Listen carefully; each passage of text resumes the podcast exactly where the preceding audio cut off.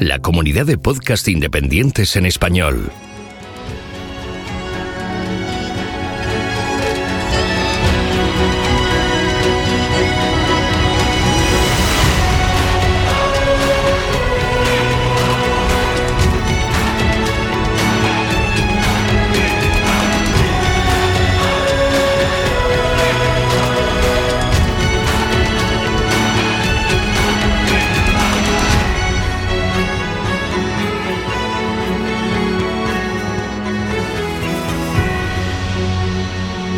Bienvenido a GeoCastaway. Saludos, genófragos del mundo. Bienvenidos a GeoCastaway, el podcast de geología y ciencias de la Tierra. Estamos en el episodio 114, que nos lo va a decir Pedro, que también está por acá. Hola, Pedro, ¿qué tal? Hola, ¿qué tal? Pues mira, es centésimo decimocuarto. ¿Te ha quedado claro, Oscar? Bienvenido a este programa nuevamente. Me ha quedado muy claro porque he escrito yo el guion y es, es, he puesto esa cifra, o sea que ya, ya lo sé de decir. Muy Estoy muy orgulloso. Estoy súper orgulloso de saber hablar en nonagesimal. Y yo de saber leer. Yo soy Carles, que me lo ha puesto aquí Oscar en el guion, que no me presento nunca, así que ya sabéis, soy Carles, estoy en El Salvador, eh, pasando mucho calor aquí, creo que vosotros estáis a una temperatura mejor. También está Mario, eh, el ambientólogo Dino Perturbado que tenemos por acá. Hola Mario. Saludos, Fragos. Y bueno, no sé, ¿qué más tenemos? Tenemos muchas cosas por comentaros. Eh, lo del coronavirus lo vamos a obviar. A ver, a ver, a ver, Carles, te, tengo que cortar. ¿Qué? He escrito un guion y he puesto Oscar, saludos geonáfragos y dices que soy el director del podcast. No sé por ah, qué no ya. haces caso. No sé, no sé por qué me habré saltado esa parte. Bueno, desde la otra parte del eh, Atlántico tenemos al director de... ¿Qué zona? A ver, que tú lo sabes mejor. Zona este del Atlántico me he puesto, no sé, para... Es que quiero tener un título, tío. No, no soy director de nada y pensé, mira, lo del podcast me cuela. Pero no, Pues no puedes ponerlo en español, lo tienes que poner en inglés, que es como se llevan lo- los títulos. Bueno, pues vamos a presentar bien a Oscar, al director de Geocastaway en la zona este del Atlántico. Oscar, ¿qué tal? Oscar, no, no me llames director, por favor, llámame codirector. Ah, bueno. Muy bien, muy bien. Estoy muy contento de estar aquí con todos vosotros, sentirme acompañado de gente. Así que hola a todos los geonáfragos. Muy bien, eh, tenemos una entrevista que ya está hecha. Eh, va a estar Jordi, ¿no? Cus, eh, Cusí, creo que lo he dicho bien. Sí, sí. Muy bien, que vamos a hablar de sismología. También va a estar Naún en esa eh, charla, entrevista que hemos tenido. Eso será más adelante. Eh, Oscar me ha muteado a mí en esa entrevista, así que yo no voy a salir por problemas técnicos, pero estaba presente. Bueno, como Y- soy director del programa, puedo hacer estas cosas, ¿no? Sí, sí, es cierto. Ahora, ahora estoy yo de anfitrión en esta nueva plataforma. Creo que te podría echar de, de aquí. Vaya. No, no te voy a- No, es broma, es broma. ¿Y qué tenemos hoy? Tenemos noticias, ¿no? Las secciones de siempre, creo. Noticias, eh, eh, la charla y no sé si vamos a sacar algún tema a, a debate. Yo proponía, no sé si comentar alguna, ah, ya que estamos todos encerrados, quizá tenemos más tiempo, entre comitas, porque hay gente que tiene menos tiempo que antes de hacer cosas. Si está Es trabajando eso, en casa, yo- si yo he tiene tenido tiempo. niños, etcétera. Yo eh, entonces, pero bueno, a lo mejor no, podemos hacer algunas sugerencias para todos aquellos que, que estén en, en casa confinados y pues tengan un poco más de tiempo para leer, ver algún documental o, o algo así. Así que eh, no sé si pasamos directamente a las noticias, Oscar, o comentamos Sí. algo más. Tienes toda mi autorización para pasar las noticias sin ningún problema.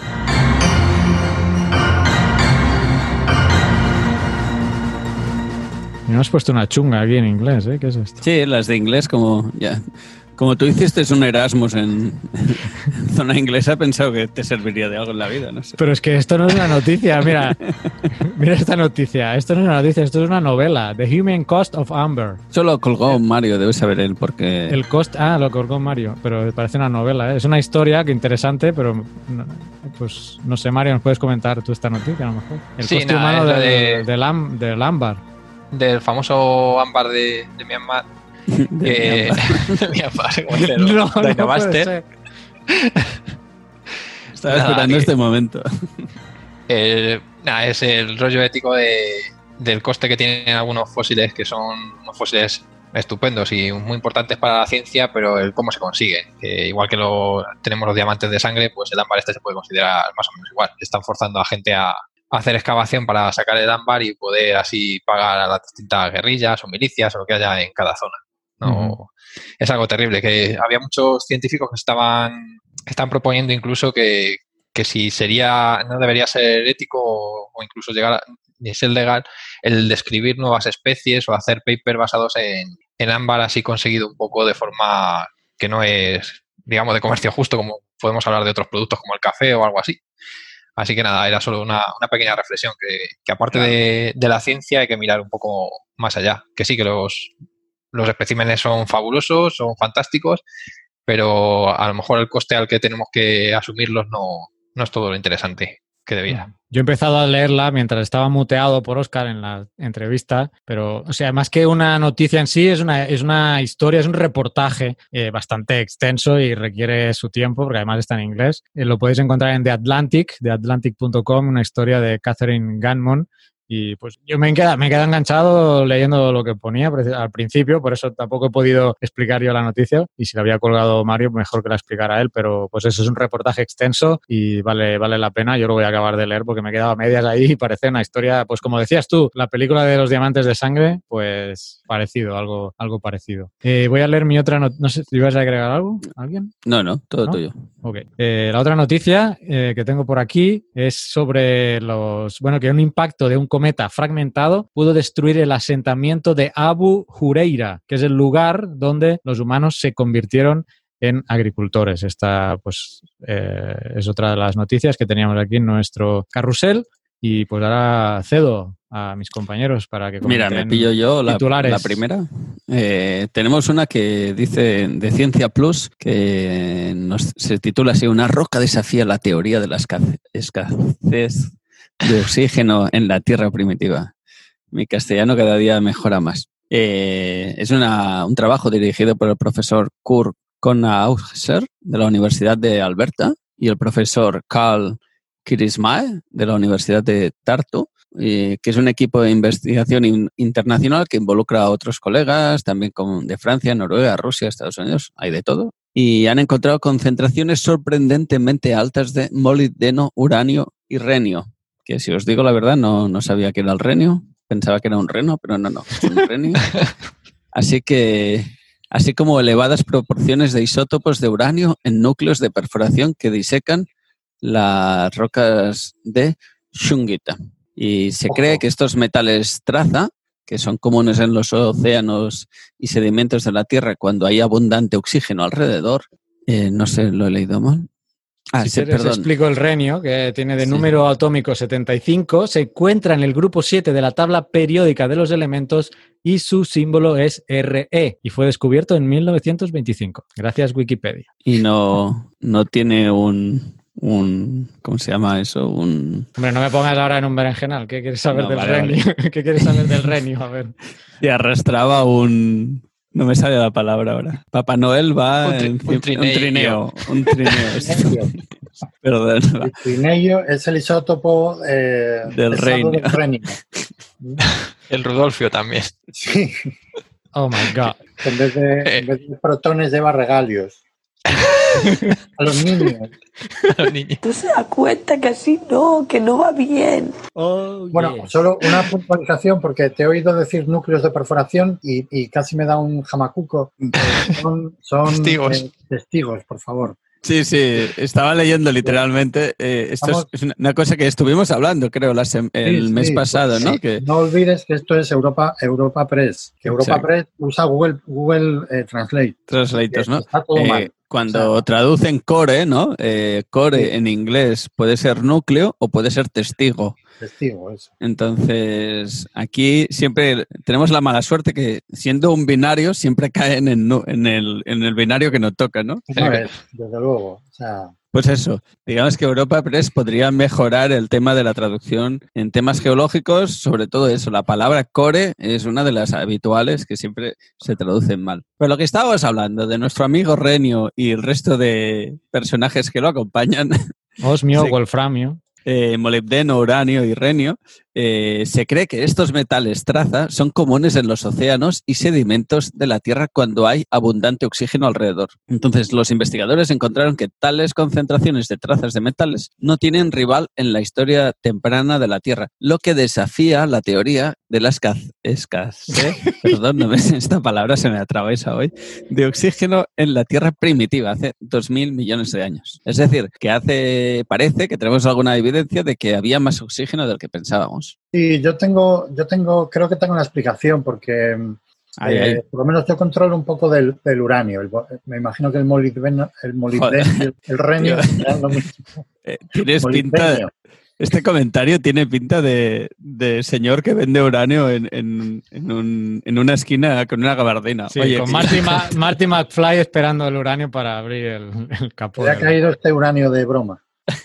Eh, pues no, lo que ocurre es que el uranio tiene, vamos, yo conozco el uranio, el caso del uranio, tiene dos valencias, ¿vale? Puede que tenga más, pero yo las que conozco son dos.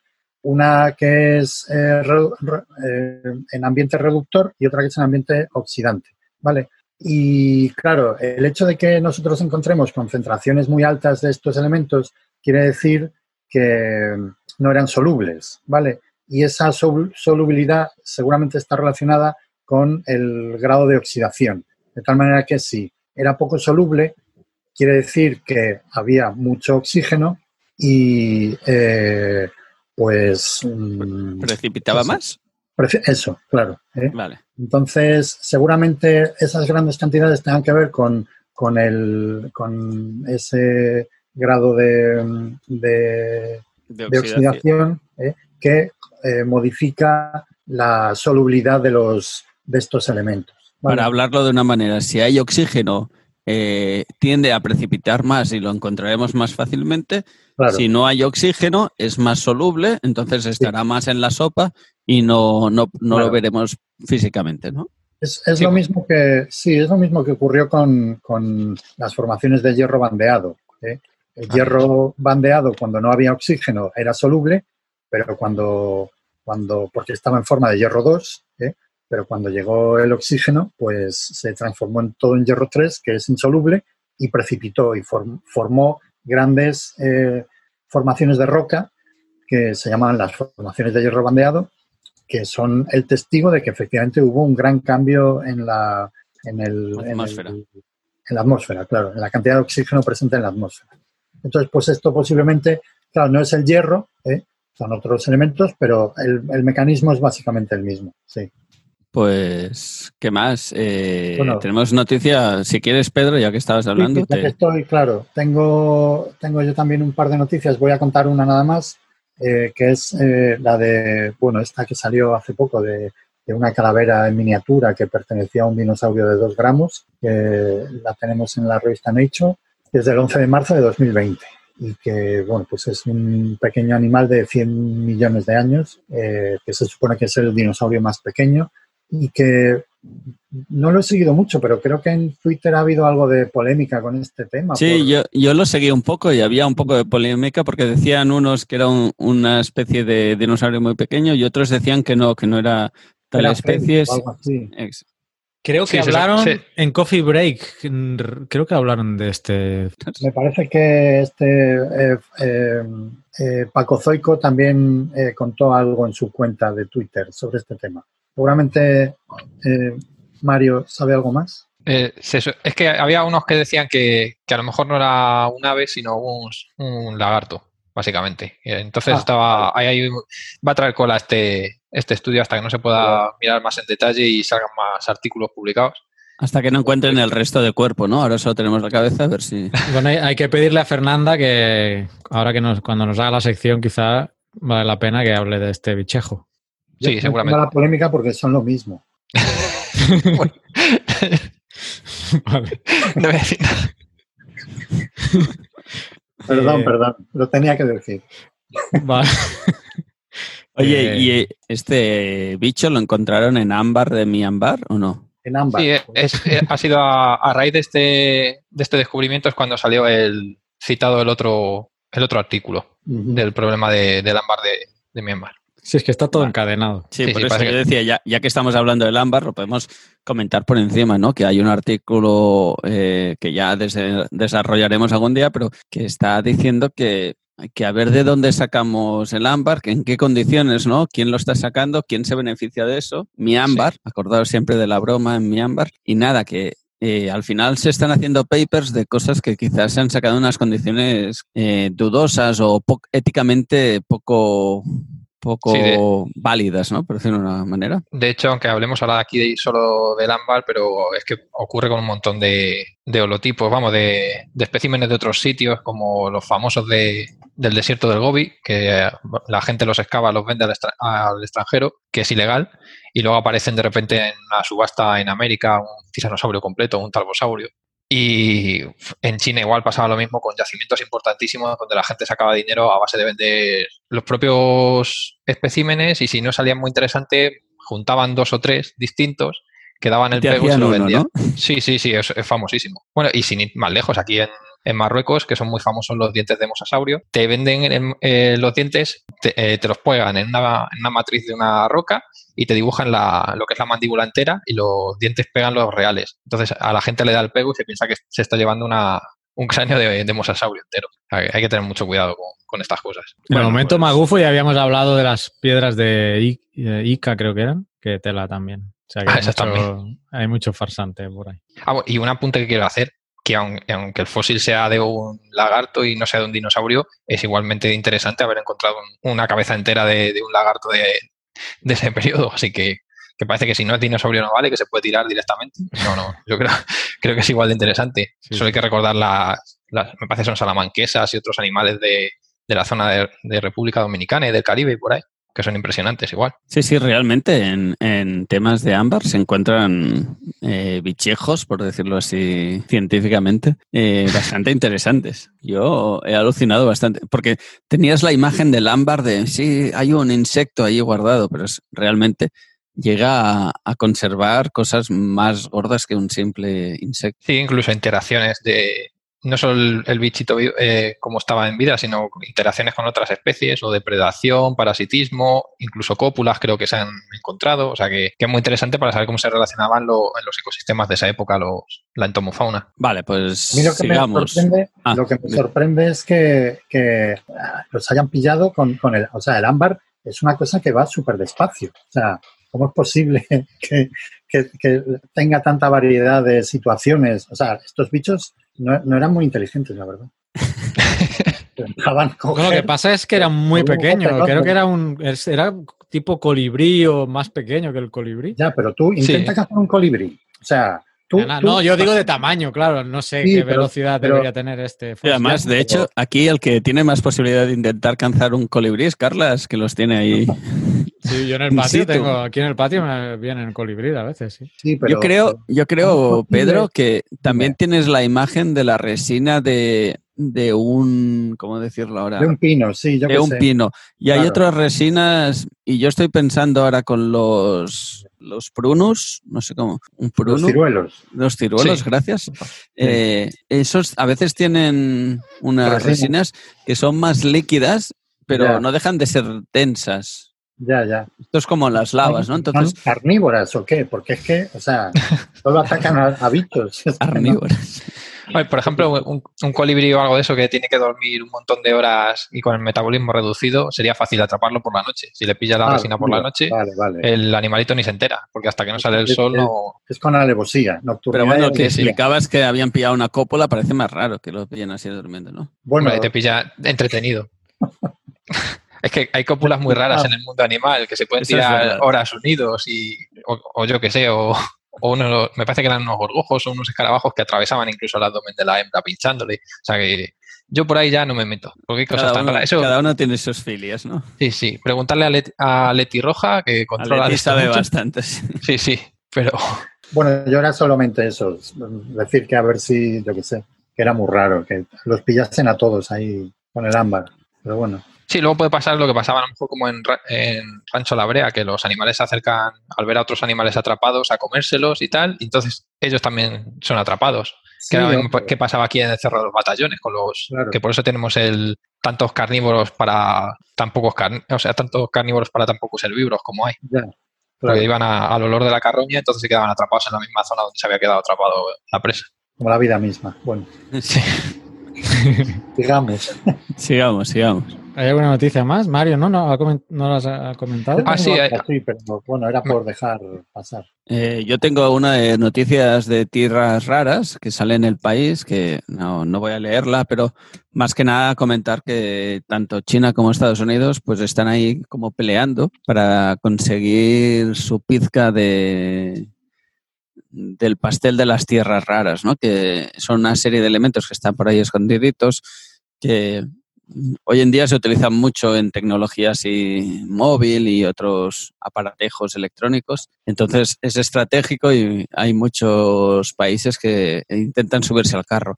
Eh, China lleva muchos años explotando, desde los años 80 ahí que está trabajando. Y Estados Unidos pues ha empezado a, rescatar minas antiguas que quizás no tenían interés y ahora eh, han puesto a todo su servicio geológico a estudiar posibles yacimientos para recuperar eh, espacio ¿no? en esta guerra y, parece que están cada vez subiendo más en el, en el ranking de países que explotan tierras raras. Y no, no noticia más? Sí, la de ah, la, que me habéis dejado a mí, que está en inglés. Es una trampa de Oscar también. Sí, Son mis trampas. yo, no he hecho ni Erasmus ni nada, no tengo ni carrera. No sé, la voy a intentar leer, no reír mucho. The base of the Lystrosaurus assemblage zone, Karoo Basin, predates the Permian Marine Extinction.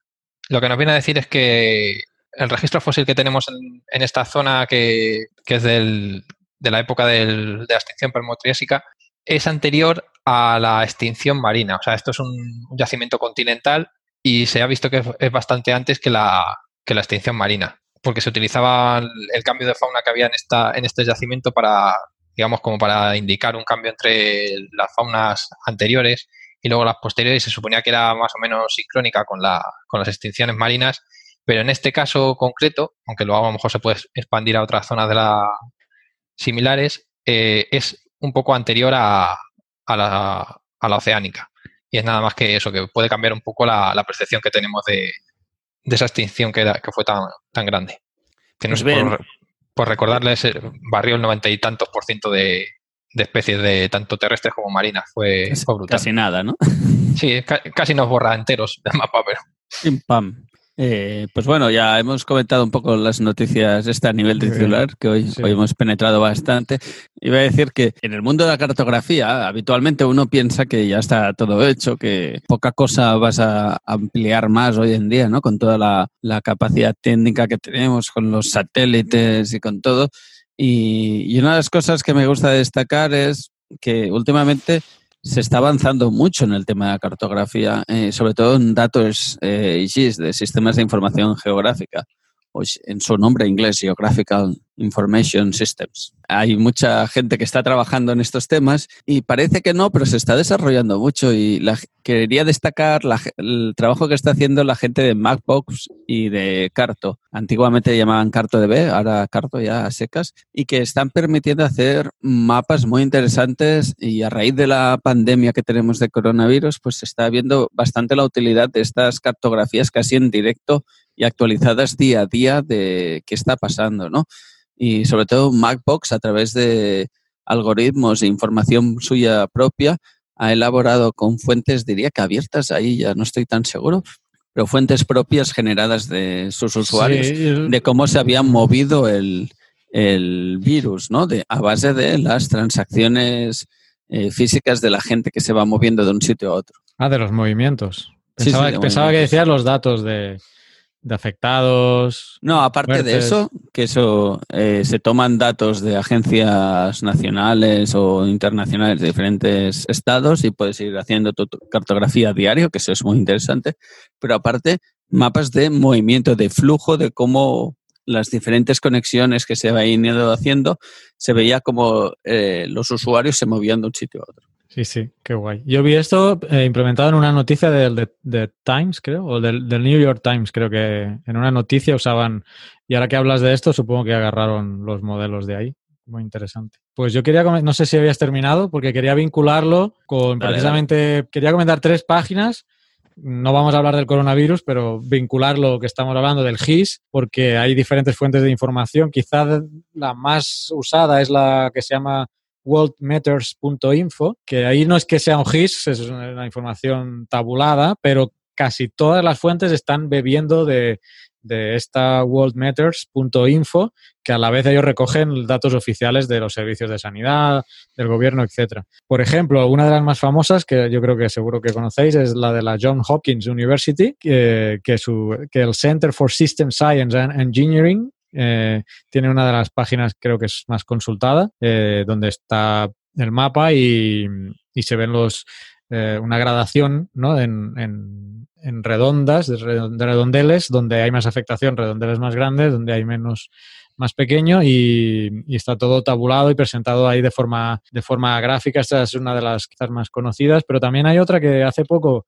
que he descubierto que está hecha por estudiantes de la Carnegie Mellon University, que es el eh, covidvisualizer.com covidvisualizer.com. Todos estos links los pondremos en el post. Y aquí es, imagina, imagínate que estás viendo el, Google Earth, la, bola del mundo en 3D. Eh, ya no tenemos una, un mapa en dos dimensiones, que, sino que en tres dimensiones.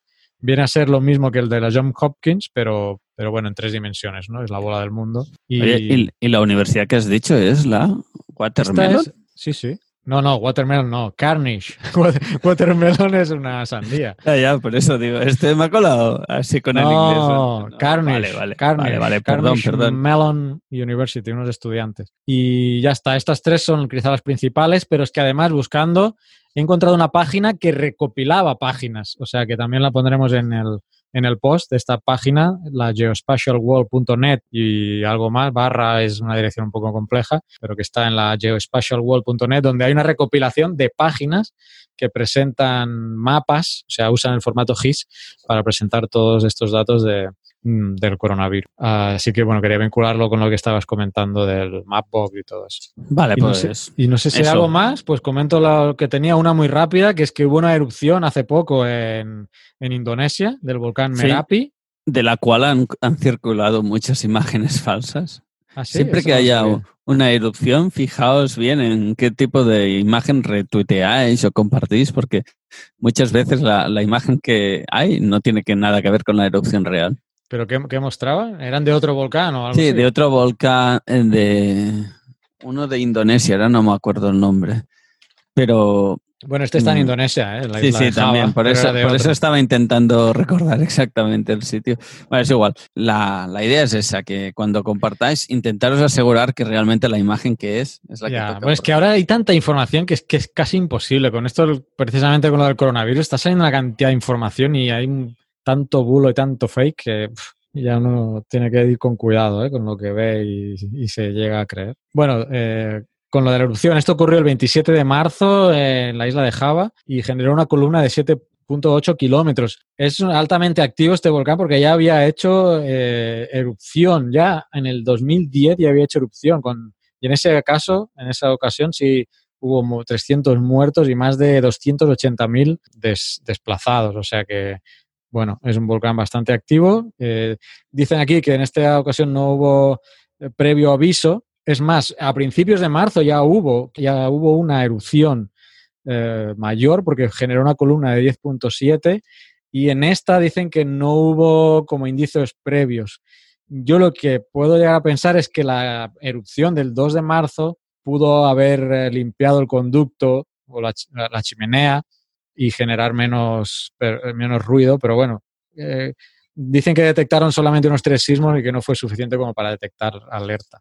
No sé qué tipo de volcán es, no me ha dado tiempo de profundizar, pero por ejemplo aquí el que tengo al lado de casa, eh, eh, pues pasó eso, que estaba colapsada la chimenea y pegó el petardazo porque, claro, estaba acumulándose la presión ahí y luego pues ha habido habiendo sismos eh, o sismicidad mayor que la que hubo en la erupción y no pasó nada. O sea que, aunque hay maneras de monitorear un volcán, también hay que conocerlo bien para saber cuáles son los niveles base y cuál es eh, cuál sismicidad, cuáles niveles de gas y otro, otras series de, de, mediciones que se toman pueden llegar a generar una, una erupción.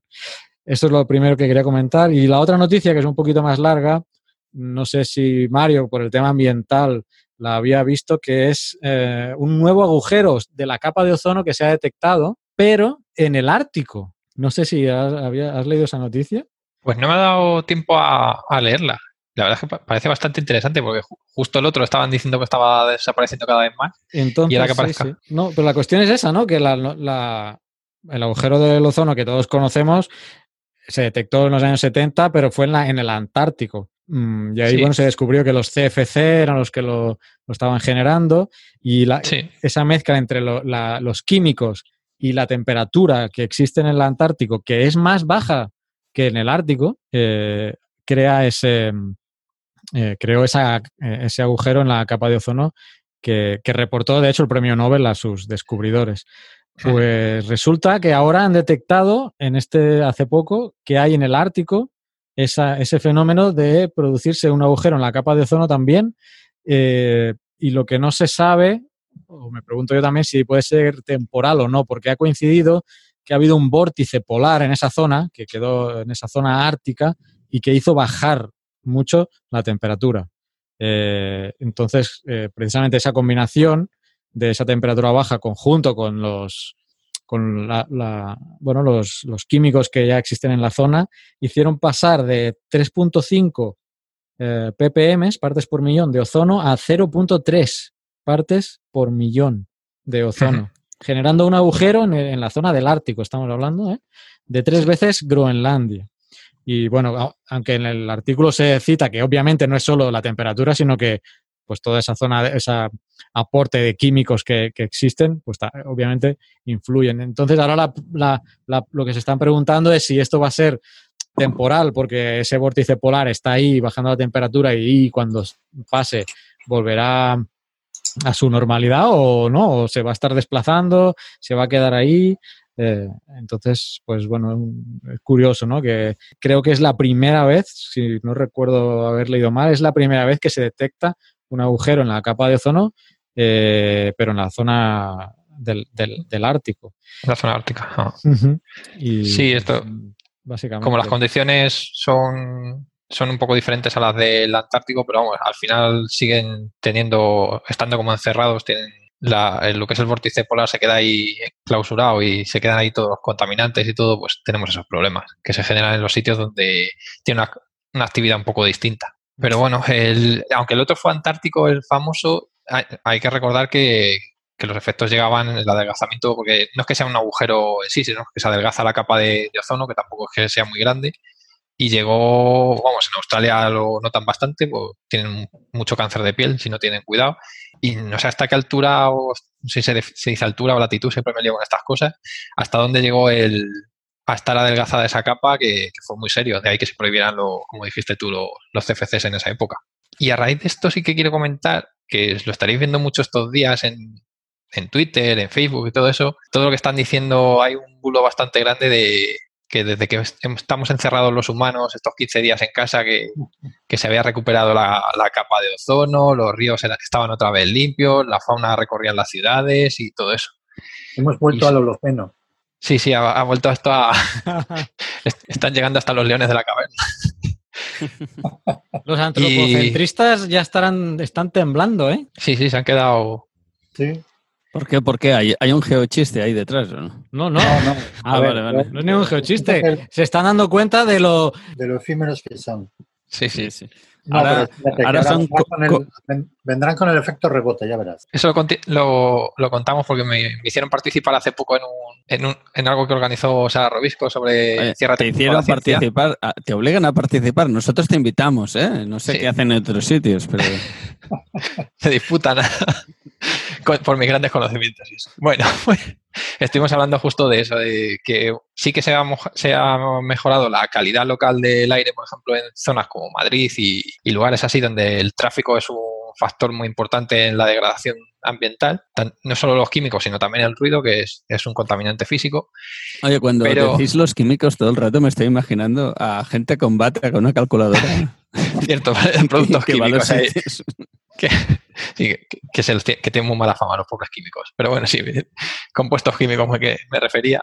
Y nada, que sí, que es verdad que eso se ha reducido de forma local y porque es, son periodos de días, en una escala de días se, se reduce bastante.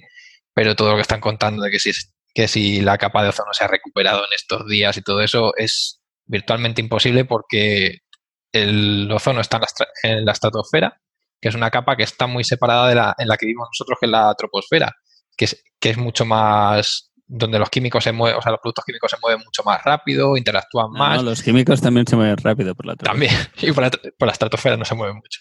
Y la estratosfera está separada y no, tarda mucho más en, llegar todas las moléculas que soltamos nosotros aquí, tardan mucho más en, atravesar la, la, tropopausa que separa ambas capas. Y si quisiéramos tener de verdad un efecto en la estratosfera, este encierro debería prolongarse durante años, cuando empezaríamos a notar algún efecto. No, por Dios. No des ideas tú ahora, no des ideas. que con tres semanitas ya tengo bastante de momento. Sí, sí, es demasiado. Entonces, pues a mí una cosa que me ha gustado mucho en internet estos días era las coñas que hacían la gente de las fotos estas de la naturaleza, está invadiendo la ciudad y, la gente ponía dinosaurios por ahí corriendo y tal. Anomalocaris y todo. Maravilloso. O sea. Yo creo que tenemos una, capacidad de creación, creatividad de la gente que está tan desaprovechada. Lo que más me gustó es eh, las imágenes estas de Venecia con el Anomalocaris, ¿eh? y la gente si, era verdad. ¿eh? por favor, por favor. O sea, un poco de seriedad, ¿no? Sí, dos meses más de encierro, por Dios.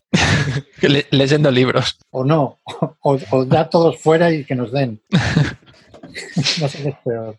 Bueno, va.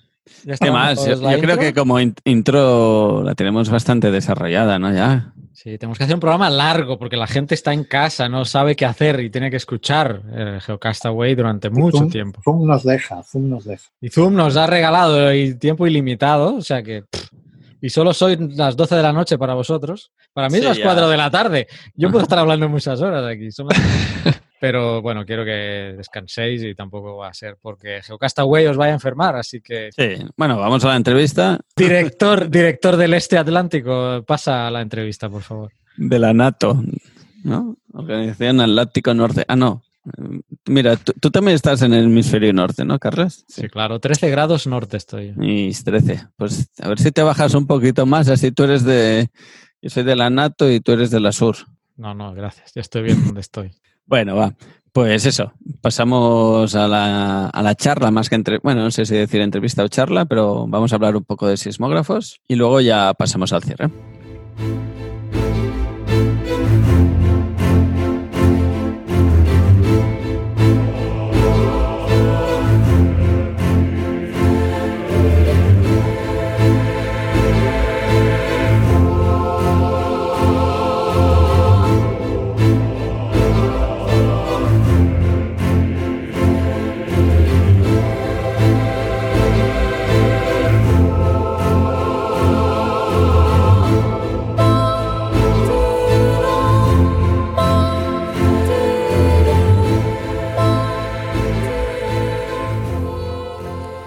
Pues bien, eh, geonáufragos, hoy vamos a hacer una charla sobre sismógrafos. Tenemos con nosotros a diferente gente, hoy somos unos cuantos. Tenemos a Naum y a Jordi Díaz. Eh, Naum lo conoceréis muchos, eh, es colaborador habitual nuestro en el podcast. Nos hace la sección habitual sobre Marte interesantísima, no os la perdáis nunca. Y también tenemos a Jordi Díaz. Eh, Jordi Díaz también es muy habitual en Twitter, en las redes sociales. Eh, comenta temas de sismografía a partir de los resultados de los sismógrafos que tiene él en, en el instituto donde trabaja, el Instituto Jaume Almera de Cataluña. Y, es una persona muy didáctica, siempre intenta explicar eh, qué resultados tienen eh, en, sus sismógrafos, ¿no? Y eh, hoy hemos pensado que sería un buen día para charlar de estos temas. Y nada, aquí estamos. Así que un saludo a todos y como ya es habitual, también tenemos a Mario y a Pedro, que como ya los habéis oído, pues aquí están. A Carlas lo hemos silenciado un poco porque tiene un, un problema con el micro. También está con nosotros, pero no le dejaré hablar me he puesto un poco así dictador de, del podcast. Pues bueno, eh, nada, aquí acaba la pequeña presentación y pasamos a, la charla. Primero que nada, eh, le quería preguntar a Jordi eh, cómo entró en esto de la sismografía. El, si es, bueno, si es sismólogo, si viene de la física, si viene de la parte de geología, ¿cómo has llegado hasta aquí? Ya, ya casi no me acuerdo porque hace mucho tiempo, ¿verdad? Pero sí, yo soy físico de formación y en la época había la especialidad de física de la Tierra y el aire, meteo y geofísica, y bien, me gustaban un poco las dos y luego un poco por oportunidades, proyectos que estaban en marcha, posibilidades de coger una beca y nada, y acabé aquí metido con los sismómetros de arriba y abajo. En general, en el mundo de la sísmica, eh, ¿la mayoría de gente es física o también entra gente de la vertiente geológica, por decirlo de una manera? A ver, hay un poco de todo, eh, sobre todo en la parte de, claramente nos apoyamos, o sea, trabajamos con, con, geólogos para toda la parte de interpretación. Lo que es la parte más instrumental, más de trabajar con los datos, también hay, hay ejemplos, un poco de todo, pero diría que la mayoría son gente que viene de física, algún ingeniero también. Más que nada por eso, porque hay unas cargas, quieras que no, de, procesado de datos, de, de mates, de, un enfoque así un poco más físico. Pero bueno, en nuestro instituto, por ejemplo, tenemos tanto en el mismo equipo geólogos eh, tectónicos eh, y sobre todo tectónicos y físicos y algún ingeniero también. Sí que en el fondo es un, pequeño equipo pluridisciplinar, ¿no? Para hablar. Sí, yo creo que la, la geofísica, casi por definición, la mayoría de gente está a menos que es un nicho muy, muy de instrumentación, muy de, análisis de datos, pero la gran mayoría de nosotros, digamos, tiene sentido utilizar métodos físicos para explorar la Tierra para, para, luego ser capaz de interpretarlo, no, no así por deporte, ¿no? Con lo cual, sí, yo creo que es un campo claramente pluridisciplinar, digamos que desde siempre, desde casi el origen. Y así resumiendo un poco y yendo a, decir barbaridades que a mí me gusta, eh, lo que hacéis vosotros en el fondo es escuchar ruidos que hace la, Tierra, ¿no? Sí, concretamente nosotros, claro, ah, digamos que hay dos cosas. Hay la gente dentro de sismología, la gente ocupada en, localizar terremotos, ah, la gente ocupada, que básicamente son los servicios permanentes, las redes permanentes, uh, luego la gente eh, preocupada en analizar cómo se producen y dónde y por qué los terremotos, y luego hay la gente que ha sido siempre mi campo, en el cual uh, lo que hacemos es utilizar las ondas sísmicas para aprender cosas del interior de la Tierra. Entonces, bueno, cuando voy a charlas de divulgación siempre se acostumbra a decir que es un poco como, como hacer radiografías, ¿no? El médico no sabe gran cosa de rayos X, pero sí sabe interpretar las imágenes que producen las rayas X. Nosotros, bueno, algo sabemos de, cómo se generan los terremotos, pero básicamente lo que hacemos es registrar terremotos o, vibraciones en distintas estaciones y a partir de ahí ver eh, en qué zonas hay, hay material, o sea, hay zonas anómalas, sea, pues no sé, desde saber cuándo la, corteza es más o menos gruesa hasta saber en qué zona puede haber un reservorio eh, de petróleo hasta, bueno, infinidad de aplicaciones. Vale, y esto vosotros lo hacéis eh, eh, poniendo eh, como sitios de escucha, ¿no? Lo, que diríamos un geófono, ¿no? Como, como un micrófono, pero que escucha la Tierra. Sí, los sismómetros básicamente, digamos, son péndulos, así a grosso modo, y digamos que son aparatos que lo que registran es la vibración del suelo. en el origen lo que hacíamos de interesarnos cuando los, en las vibraciones que son generadas por terremotos, Ah, entonces, básicamente, pues si tienes diversas estaciones, miras en qué momento te llega la señal, eh, las ondas de un terremoto, y, ah, que te llega a distintos tiempos en distintas estaciones, a partir de ahí puedes saber ah, dónde está, dónde se ha producido el terremoto. De la misma manera, si dos estaciones que deberían llegar al mismo tiempo, pero una llega más tarde que la otra, pues a lo mejor querrá decir que hay una que está sobre unos sedimentos que hacen que la velocidad sea mucho más lenta. A partir de ahí puedes estimar eh, cuánto mide una cuenca, qué potencia tiene una cuenca sedimentaria, por decirlo así rápido, ¿no? Y entonces, bueno, hay que decir, en estos últimos tiempos, al principio eran solo terremotos. Ahora hemos aprendido que de las vibraciones que hay cuando no hay, cuando no hay terremotos, también se pueden aprender cosas eh, muy interesantes y entonces estos últimos años estamos focalizando bastante eh, este tipo de trabajo. ¿Qué sería como escuchar el silencio? No hay nunca un silencio, la Tierra siempre está vibrando. Eh, la mayor parte de las vibraciones provienen del océano. Las, ondas, las, las olas en, los océanos abiertos hacen vibrar el, suelo en todo el mundo, no importa si está cerca de la costa o no y eso, eso permite deducir cosas, eh, conocer cosas de estructura. Depende también mucho, eh, la sismología a veces digo es, un poco como la música, depende en qué frecuencia estés escuchando, ves orígenes, o sea, fuentes sísmicas distintas. En, para que según qué frecuencia, es un poco como los, como los sopranos, los bajos o los tenores, ¿no? En función de dónde ves, escucharás una música distinta que tiene una fuente, un origen distinto.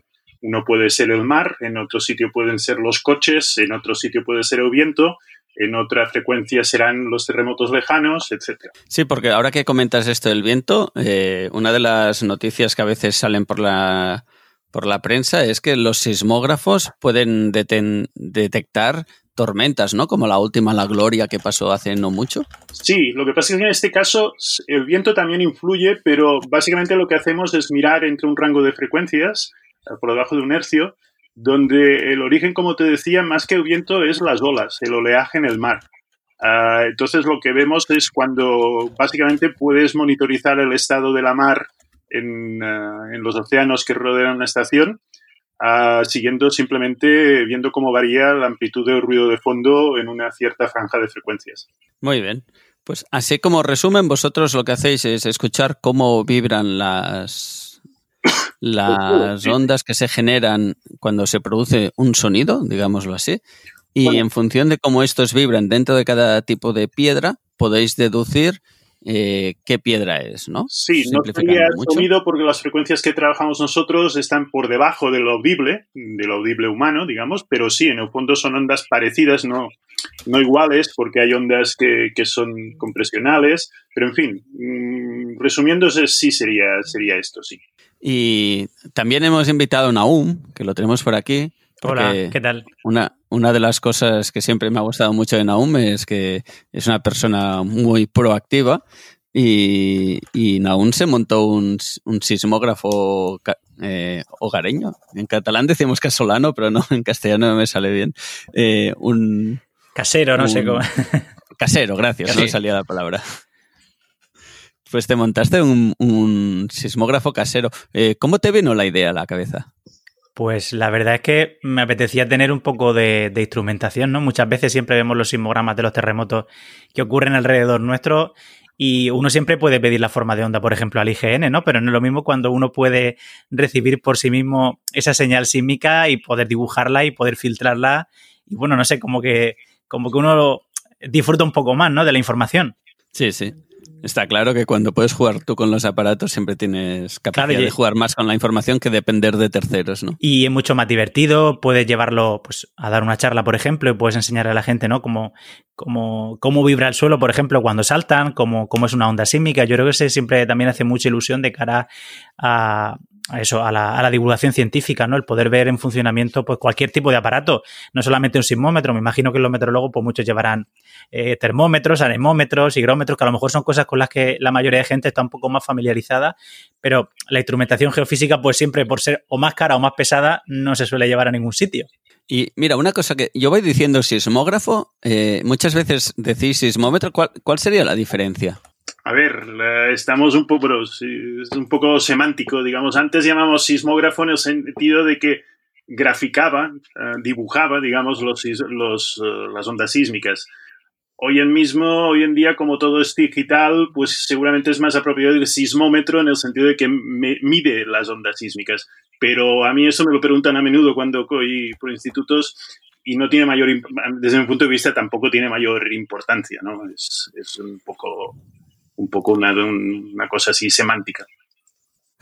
Es más de grafos, ¿no? De graficar, ¿no? Sí, el problema es que ahora, digamos, los instrumentos por sí mismos no grafican nada. Los instrumentos por sí mismos te salen unos numeritos que van al ordenador y a partir de ahí lo, puedes dibujar. Eh, la, la, forma de onda, puedes dibujar el espectro, puedes, puedes hacer un poco lo que quieras. Y volviendo a Naum, eh, ¿Te fue difícil montar el, sismógrafo o el sismómetro? Pues, hombre, la verdad es que ponerme yo que no tenía ni idea de electrónica a montarlo de cero, pues la verdad es que al principio me costó un poco, ¿no? Y luego además programar, porque yo no tengo la costumbre, ni soy programador, ni, ni tengo la más remota idea ni de electrónica ni de, ni de programación, o sea que doble difícil, pero en realidad luego me di cuenta que era mucho más fácil de lo que pensaba y quizá esos pequeños retos que, por ejemplo, al principio tenía muchos problemas de ruido o tenía problemas de que el Arduino, por ejemplo, se desconectaba y fallaba o que la Raspberry se colgaba un día y no podía reiniciarla de ninguna manera en remoto. Todas esas cosas que vas solventando pues también te hacen un poco divertirte y, pasarlo bien. Yo creo que también es una cosa muy importante y también saber cómo, te ayuda un poco a saber cómo funciona, ¿no? ¿Qué es lo que conviertes en esa señal que, luego vemos en el ordenador? ¿Qué, ¿Cómo funciona? Yo creo que eso siempre empezar desde cero quizá o desde la base te da una visión un poco diferente del trabajo que estás haciendo. Sí, eso es una reflexión que a mí me gusta mucho, ¿no? Que el ordenador no te controle a ti, sino tú controlar a la máquina, ¿no? Que sepas qué está haciendo la máquina y por qué te da esos resultados, ¿no? Has comentado eh, Arduino y Raspberry. Eh, ¿Nos puedes explicar qué son cada una de las dos cosas? Pues sí, por ejemplo, Arduino es una plataforma de, microelectrónica con la cual pues hacer cualquier cacharro, cualquier chisme con el que quieras aprender electrónica, por ejemplo, enchufar y apagar luces, LEDs, mm, tiene digamos que muy estandarizado el proceso de diseño y de construcción de cualquier circuito electrónico y además es muy fácil porque se puede programar desde Windows, desde Linux, ya incluso desde Android hay sistemas para programar Arduino, digamos una plataforma o de una, plataforma de prototipado, ¿no? Porque al final con eso muchas veces lo que en realidad haces es un prototipo de lo que quieres para luego poder hacer una, cosa un poco mejor.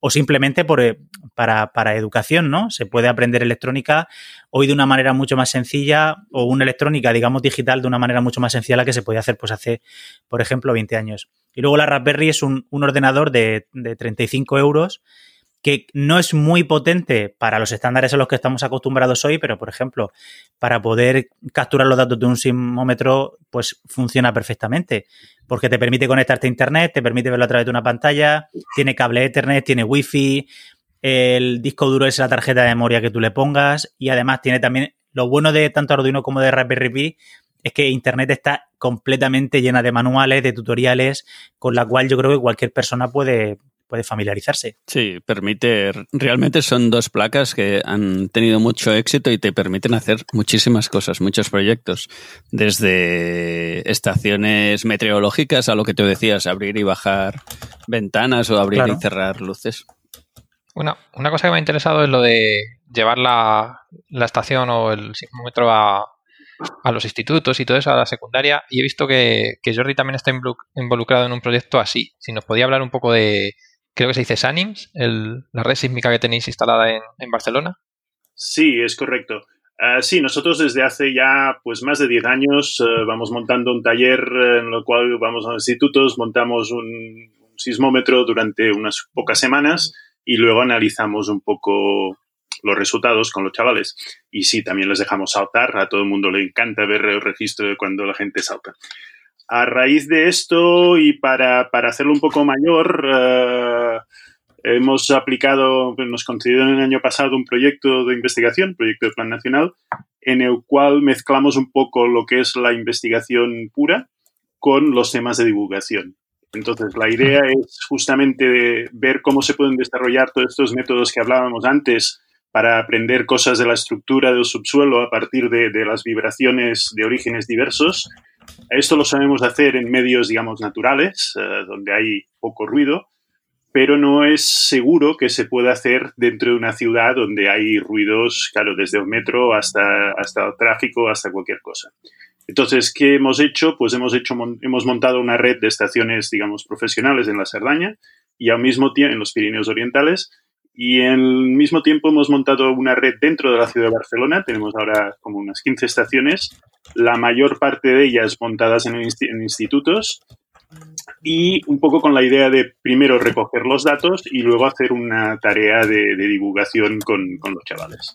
Y ya, bueno, de hecho justamente aprovechamos en buena parte de las estaciones utilizamos también una placa Raspberry. En este caso utilizamos ya un producto cerrado porque hay una serie de problemas técnicos que, bueno, que igual no hace falta entrar en mucho detalle, pero, pero que son importantes para trabajar, digamos, en modo profesional.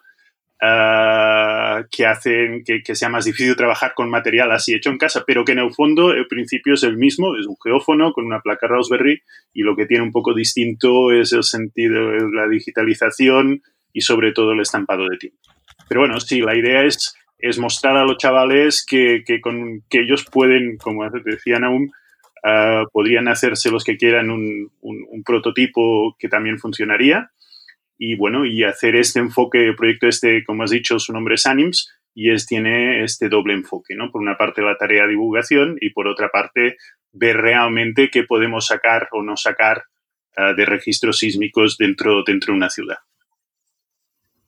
Porque, ¿Os apoyáis en la red externa para poder restar el ruido que, que pueda generar la, en la red interna de, de Barcelona?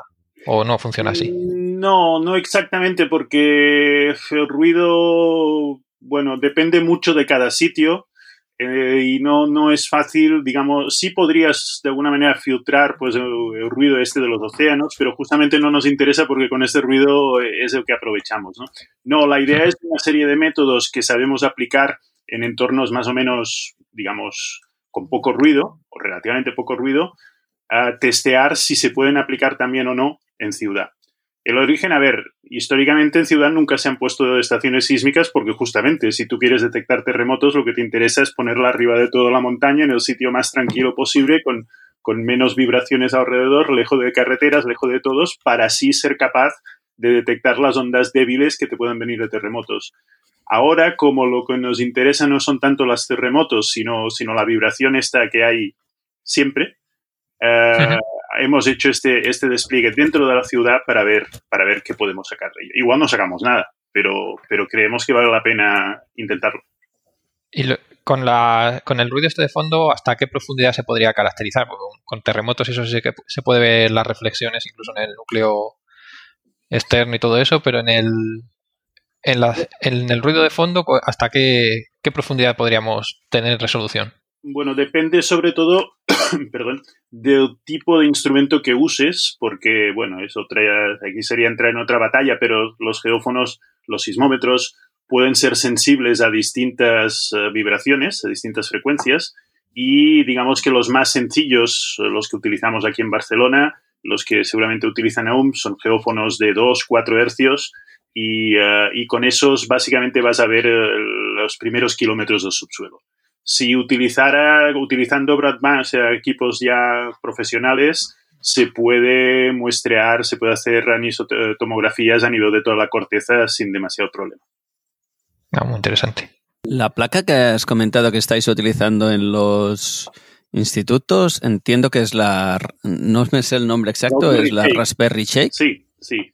Es un proyecto de una gente en, uh, en Panamá Ah, que es un proyecto bastante interesante, una gente que toda la vida se había dedicado a instrumentación y que decidieron apostar por justamente ofrecer un sismómetro que se pueda, que la gente pueda comprar, pues como quien compra una estación meteorológica.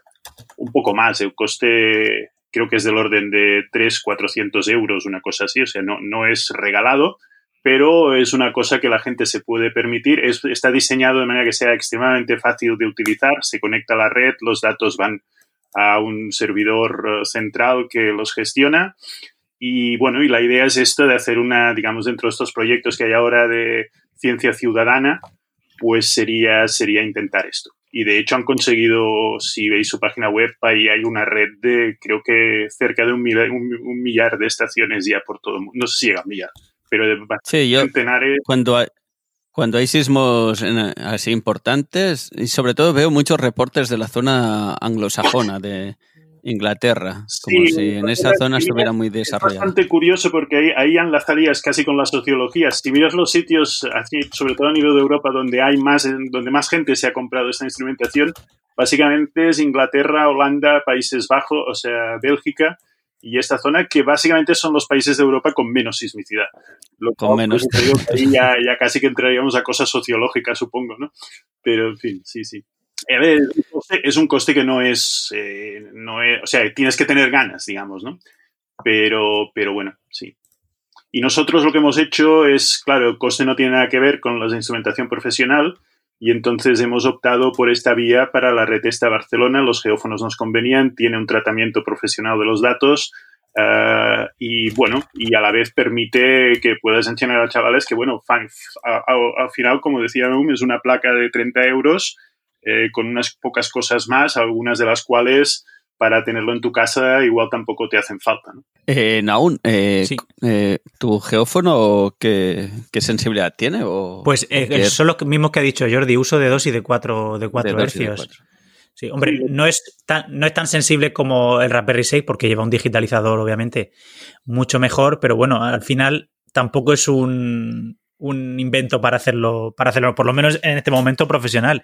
Es simplemente, pues eso, para ver la sismicidad más local, para cuando hay un, terremoto aquí enseguida cercano poner, poner los datos, para ver el, ruido, por ejemplo, controlando estos días el estado de alerta, que se ve muy bien cómo varía el ruido antrópico con, con el movimiento de los coches y de la gente por las calles cosas así, ¿no? Un poco que también son muchas veces muy didácticas y muy visuales. Tú, por ejemplo, has tenido algún problema con los camiones, ¿no? Recuerdo de, con alguna etapa, algún inbornal o algo así, ¿no? Sí, sí, yo aquí tengo, eh, justamente donde en, mi casa tengo, tengo uno y justamente enfrente de mi casa hay un inbornal perpendicular a la dirección del tráfico que además está hundido. Entonces, cada vez que pasa un coche y un camión genera una señal pues bastante importante. De hecho, la notamos en el, incluso en los muebles, cómo vibran los cuadros, cómo vibran los cristales por, por, por la enorme energía que, que, se desprende de este golpe, ¿no? Y siempre que hay un terremoto importante, siempre hay un camión que pasa al mismo tiempo y eso es muy curioso. Entonces, eso lo que te hace es enmascarar el, el, resultado del, del terremoto, ¿no? Perdón. Claro, al final enmascara todo este ruido antrópico la señal sísmica natural, casi siempre, vamos. Por eso tengo otro sismógrafo a 70 metros de distancia, que no es mucho, pero muchas veces es suficiente para que esa señal prácticamente, eh, esa señal pues, producida por el ser humano, prácticamente haya desaparecido. Hace, si me permitís, hace nada, un par o tres de días salía por internet también alguien que justamente tenía un problema parecido, bueno, un problema, una situación parecida, no con un inbornal, pero con unos, unos mm, bumps de estos para reducir la velocidad tener unas placas metálicas puestas encima de casa y también hacía un bonito análisis de cada cuando pasaban el tráfico por, por, por, por encima de ellos. Claro, porque en el fondo con eso también podrías hacer un análisis de cuántos coches pasan y en función del ruido incluso saber el tonelaje de, hacer como una aproximación, ¿no? De si es un vehículo de grandes dimensiones o de pocas dimensiones, ¿no? Sí, se puede. De hecho, nosotros publicamos un artículo no hace mucho donde justamente con una estación que tenemos aquí en, en, Barcelona, en la zona universitaria, veíamos, se ve perfectamente los horarios de un metro, se ven las horas puntas del tráfico, se ven eventos particulares y sí, se podía, se podía utilizar. La otra cosa es que, bueno, que también hay otros métodos para, ver esas cosas, ¿no? Desde las cintas estas que ponen en la carretera, etcétera. Entonces hay que ver si realmente es práctico o no. Nosotros, de alguna manera, lo que a mí, gente nos interesa analizarla, entender por qué los registros son como son, ¿no? Entonces, la utilidad práctica, bueno, deberíamos meternos con ingenieros y ver si, si realmente se puede definir una utilidad realmente práctica para esto o no tanto. Y por ejemplo, una de las cosas que siempre me ha llamado la atención y que creo que es muy interesante a nivel de, divulgación, eh, muchas veces posteas cuando hay un concierto de Bruce Sprinting o de un gol en el Camp Nou, que estáis vosotros bastante cerca, y realmente se puede correlacionar bastante, ¿no? Esto. Sí, los goles, eh, los goles importantes, porque la gente de, de Barça tampoco es de saltar así en cada gol, ¿verdad?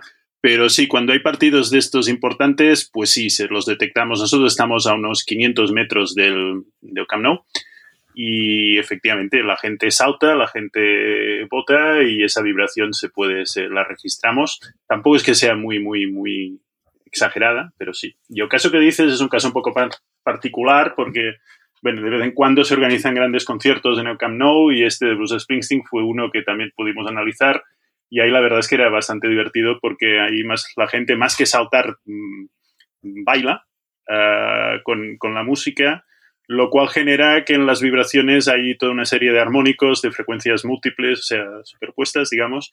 Y sí, sí, realmente en ese caso fue divertido porque pudimos, mirando la señal sísmica y comparando con un vídeo de la actuación, podías poner nombre a cada una de las canciones, o sea, cuándo empieza y cuándo acaba cada canción mirando únicamente los datos sísmicos. Y un, ¿Cómo valoras la divulgación que haces a través de las redes sociales? ¿Crees que tiene un feedback interesante? ¿Vale la pena dedicar ese tiempo a que la gente conozca este tipo de proyectos y sepa para qué pueden servir?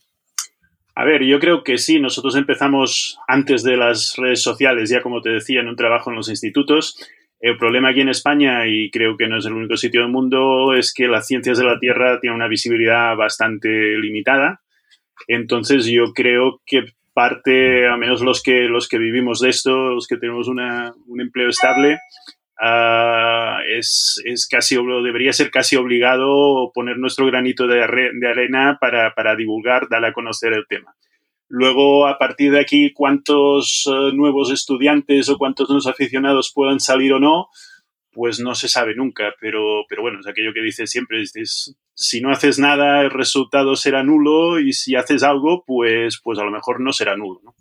Entonces yo creo que es importante, yo creo que visto, visto cómo está ciencias de la Tierra en general, sismología, geología, uh, pues cualquier tarea de divulgación que se haga, pues es, es, positiva y es por eso que intentamos estar en redes, intentamos estar en medios de comunicación y bueno, y oye, si, si intentar despertar el interés de la gente en, estos temas. Y luego también, perdona, hacer un poco de puerta de entrada, porque aquí es muy atractivo saber que la gente le hace mucha gracia que esto hay 80.000 personas dando un salto porque marca un gol Messi y lo registra, el suelo vibra a 500 metros. Pero luego resulta que hay un terremoto que te viene del Japón, o que te viene de Nueva Zelanda o que te viene de Chile Uh, estás aquí en Barcelona dentro de una ciudad y un sismómetro como estos, siempre que no coincida con mucho ruido, ¿verdad? Pero si te llega por la noche, si llega a fin de semana, si llega en unas horas así valle, lo puedes detectar perfectamente. Y quiere decir, pues, ¿qué quiere decir? Quiere decir que tu casa ha vibrado, tu casa se ha movido a resultas de un terremoto que ha pasado a 10, 15 mil kilómetros de aquí. Y bueno, algunos que estamos quizá un poco, poco con esto, pues siempre aún sabiéndolo de toda la vida, pues no deja de resultar curioso y creemos que, y es una cosa que, que la gente no es consciente y bueno, y tiene una cierta, una cierta utilidad. Y tú, Naum, que diría que de los divulgadores de geología que tenemos aquí en la, red, en la península ibérica, eres de los que más seguidores tienes. Eh, ¿Crees que es importante divulgar este tipo de, de, de fenómenos a través del sismógrafo? ¿Es de lo que te da más feedback o crees que hay más feedback con otros temas, por ejemplo?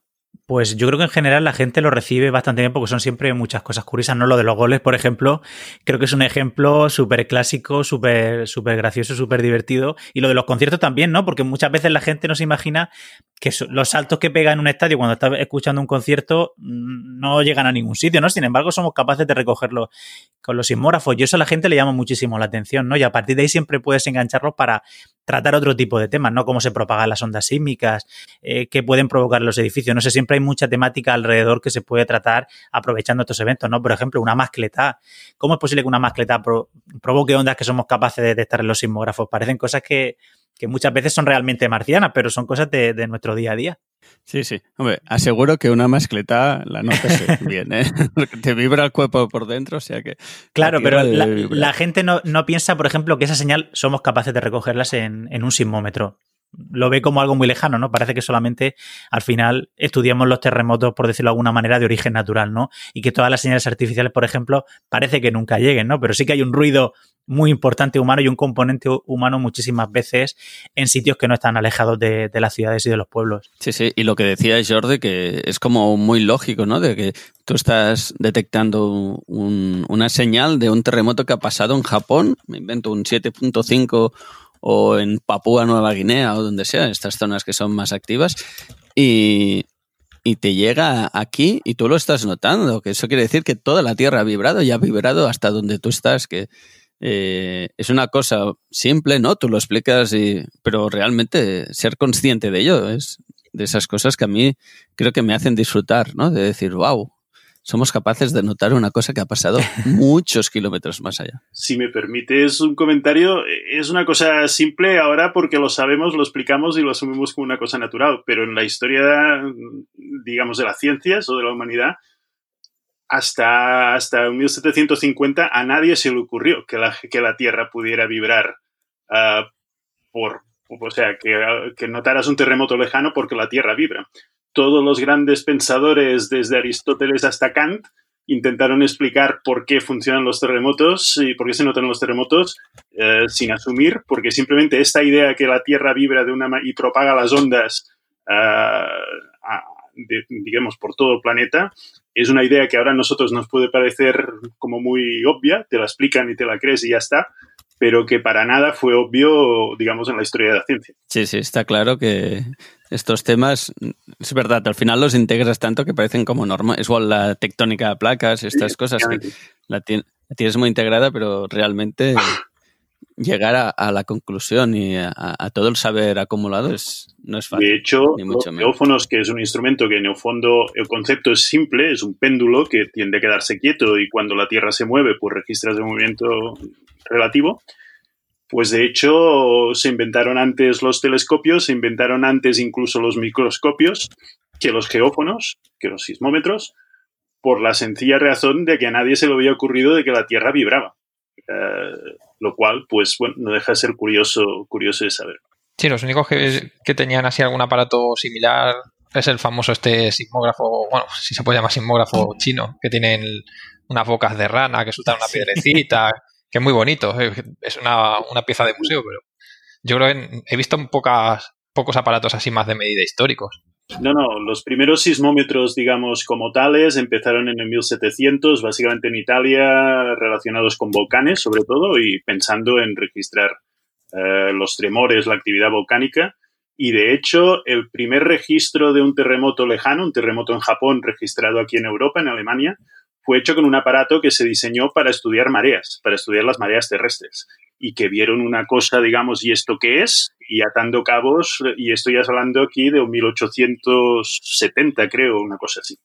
Quiero decir que es una ciencia aún, digamos, joven comparada con, con otras ramas. Sí, sí, porque me estoy imaginando en 1800X eh, atar cabos que una vibración que has captado viene de un terremoto en Japón, por decir algo, no debe ser una cosa fácil, ¿no? De, sí, de plantear. cabos similares en temas de astronomía mucho antes. Eh, y bueno, y es realmente el problema ese de que la ciencia necesitas por una parte instrumentación, pero por otra parte necesitas una, una base, una teoría que, que, te permite, digo, oye, pues vamos a hacer un instrumento así, ¿no? Lo cual, bueno, es, es interesante y con tectónica de placas pasa un poco lo mismo. Eh, sí, es, es, una ciencia así, digamos, que ha evolucionado mucho en, los últimos siglos, seguramente mucho más que, que, otras ramas. Y aún, ya que te tenemos aquí y, te gusta mucho Marte, y en Marte ahora tenemos una sonda que, que va mirando terremotos, bueno, Martemotos o como científicamente lo tengamos que llamar. Eh, ¿Qué te parece eso de poder eh, escuchar Marte? Pues me parece una cosa pues realmente increíble y no solamente podemos escucharlo, cualquiera ya puede ver incluso la, señal sísmica también en su, en su propio navegador, ¿no? La NASA y la Agencia Espacial Francesa han puesto a disposición del público los sismogramas de los eventos que se están registrando en Marte. No sé, me parece un momento de la historia realmente, realmente increíble. Creo que nos falta todavía poner un sismógrafo en Venus, que creo que también sería muy revelador y muy necesario para tener, bueno, una, empezar a tener una visión un poco eh, más completa de, los interiores planetarios, ¿no? Que todavía los desconocemos muchísimo. Pero bueno, con este primer paso en Marte, aunque no es el primero, ya con las Viking viajaron sismómetros, pero por desgracia no, no funcionaron bien. Yo creo que este primer paso con la Insight es una cosa realmente alucinante y creo que en los próximos meses y años vamos a tener muchísimo material para conocer realmente cuál es el estado del interior del planeta Marte. Sí, si me permites comentar simplemente que sí, ya ha habido, había habido intentos en los últimos decenios. Dos de ellos explotó el, cohete, digamos, que llevaba, que llevaba el aparato. Y sí, es sin duda muy interesante. Y bueno, simplemente comentaros que dentro del equipo multi, un equipo muy enorme que hay trabajando en, en, la explotación de los datos, hay algún miembro de nuestro equipo, de nuestro centro, Martin Schimmel, que está directamente implicado y que está como coautor en, en los artículos eh, que están saliendo, que salieron recientemente en Nature Geosciences. Es decir, que sí que es un tema que, que, y a la vez se ha hecho también un esfuerzo grande en temas de divulgación, con programas específicos para, para darlo a conocer en escuelas, con poniendo los datos abiertos, eh, otra vez con este espíritu de, bueno, de aprender ciencia por una parte, pero también hacer saber que, estamos aprendiendo ciencia. Una cosa interesante de lo que has dicho, eh, que me interesa a mí más que nada por medio profesional, es el tratamiento, la adquisición el tratamiento de, datos. ¿Hacéis algo especial con ellos? ¿Necesita mucha potencia de cálculo? ¿Tiráis de ciencia ciudadana? Cuéntanos un poco así, más o menos, cómo, cómo trabajáis.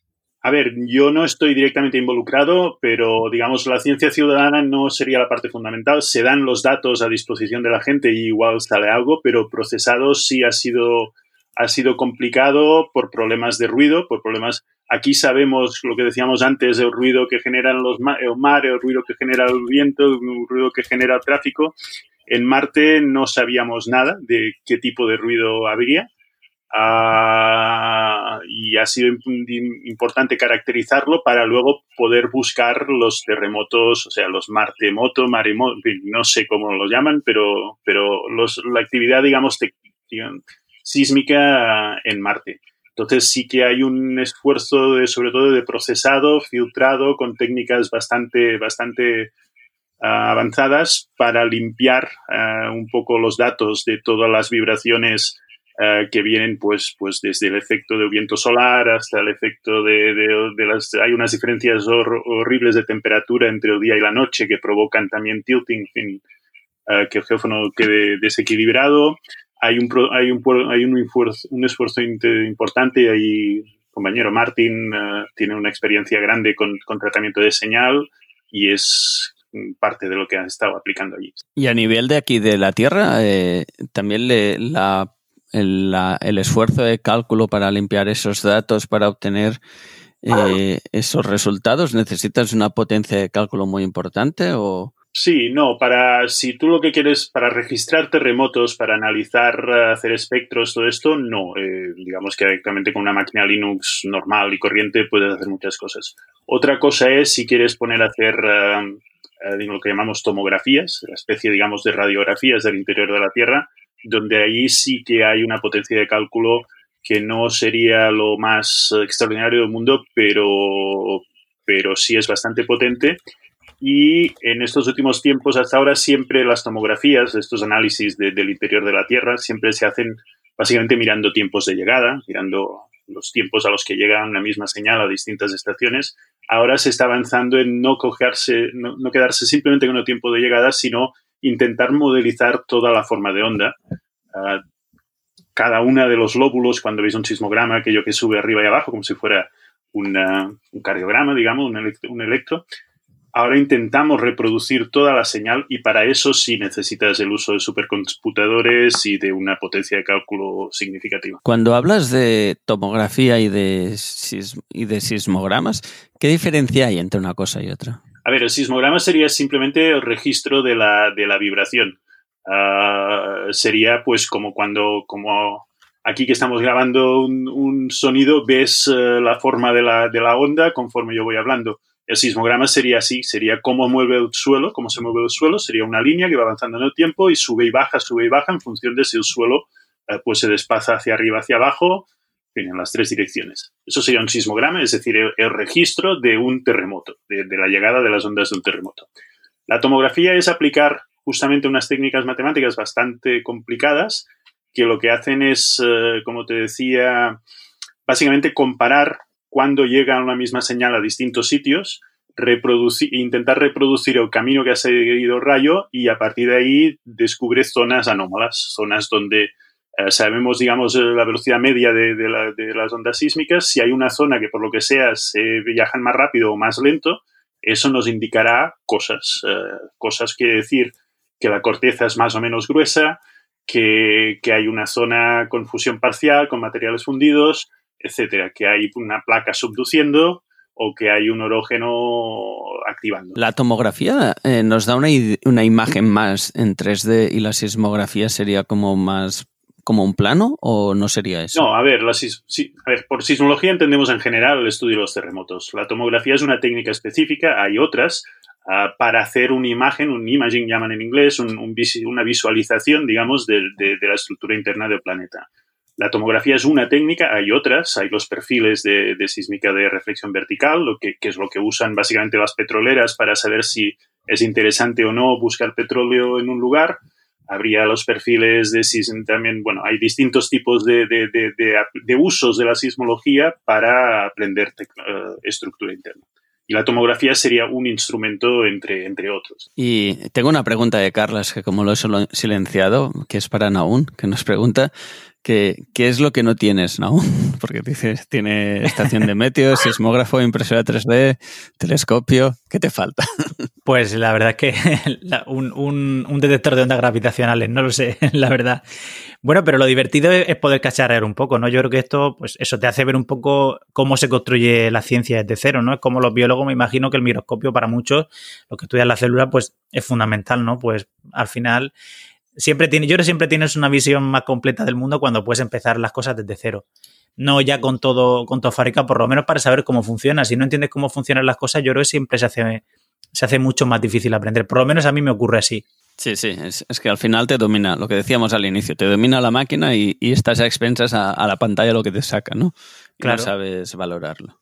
Sí, además puedes saber así, yo qué sé, los sensores que tienen una linealidad en la parte de, de para coger datos que en otras zonas no y ya puedes saber tú si, si es más sensible en unas zonas o en otras y eso hasta que no cacharreas tú un poco con ello no yo creo que no lo llegas a entender si te puedes fiar de los datos que has obtenido o no porque una cosa te puede estar diciendo que es un 5 y ser un 4 o un 3 no sé, tienes que juguetear mucho con ello. Pues bueno, eh, ya para ir acabando, ya llevamos un buen rato charlando.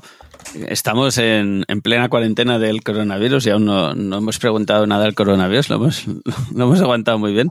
Pero sí que os quería, una, una de las cosas que por eso pensamos hoy hacer esto es realmente a partir del coronavirus hemos visto en las labores que hace de divulgación Jordi Díaz, eh, que el ruido y otras, eh, otra gente que hace lo mismo a nivel europeo enseñaban gráficas de cómo el, el ruido ambiental ha bajado, ¿no? Como las redes sísmicas están notando que eh, baja el ruido, ¿no? Y era un poco, mm, si vosotros lo habíais detectado como tal, Naún, en, en tu, en tu sismógrafo. Aquí se ha notado eh, un poco. Lo, lo, grave es que no se ha notado, por ejemplo, entre el lunes pasado y este lunes, con, con, el estado de alerta ampliado que se había hecho, yo, por ejemplo, no he notado una reducción muy significativa con respecto al lunes anterior. Sin embargo, con el lunes, por ejemplo, 9 de marzo, se nota muchísimo esa disminución de la, de la actividad humana. No, aquí en Barcelona también lo hemos notado. Uh, tenemos una estación como la misma que te decía que, grabamos uh, el los, los, eventos en el Camp de Barça Ah, y sí se ve una disminución. Uh, depende un poco también en qué, como te decía, en qué frecuencia mires, porque, por ejemplo, ciertas frecuencias básicamente lo que ves es de un metro y como el metro continúa funcionando, pues, pues lo continúas viendo. Pero en la banda de, en la banda de alrededor de 10-15 hercios, donde sobre todo la contribución viene de tráfico, sí se ve una reducción, una reducción genérica, o sea, muy clara desde, desde que empezó la, el confinamiento.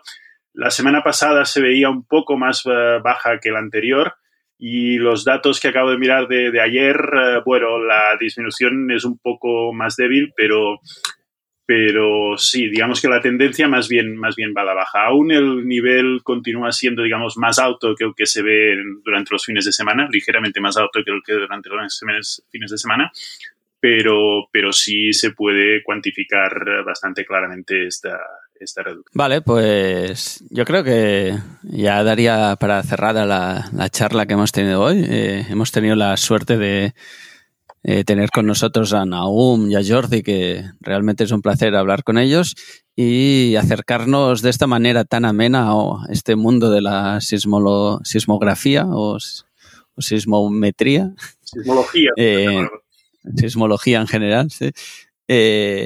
Y nada, eh, esperemos que os haya gustado. Eh, comentaros eso, que Jordi está en el, en Instituto Jaume Almera, ¿no? Si lo digo bien. Sí, puede que nos cambien el nombre dentro de no mucho, pero sí, Instituto de Ciencias de, la Tierra Jaume Almera. Y bueno, eh, él trabaja en esta área de sismología y, y, es una persona que divulga muy bien su trabajo y, y nosotros queríamos añadir un poquito de granito de arena ese trabajo que hace él para que la sociedad pueda conocer su trabajo y valorar la importancia de, esta gente que está haciendo este tipo de estudios. Así que, eh, la próxima vez que pongáis la crucecita en la declaración de la renta, pues apretad en simbología a ver si aparece.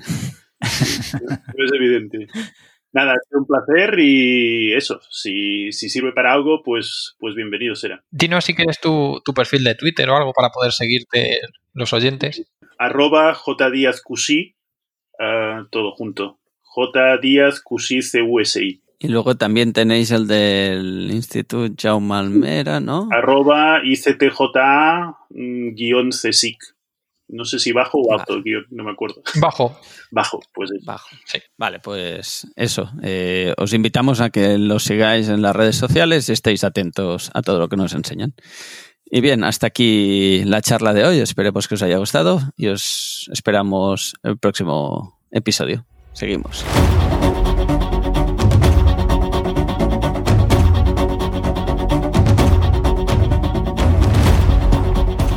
Estás escuchando Geocastaway, el podcast de geología y ciencias de la Tierra.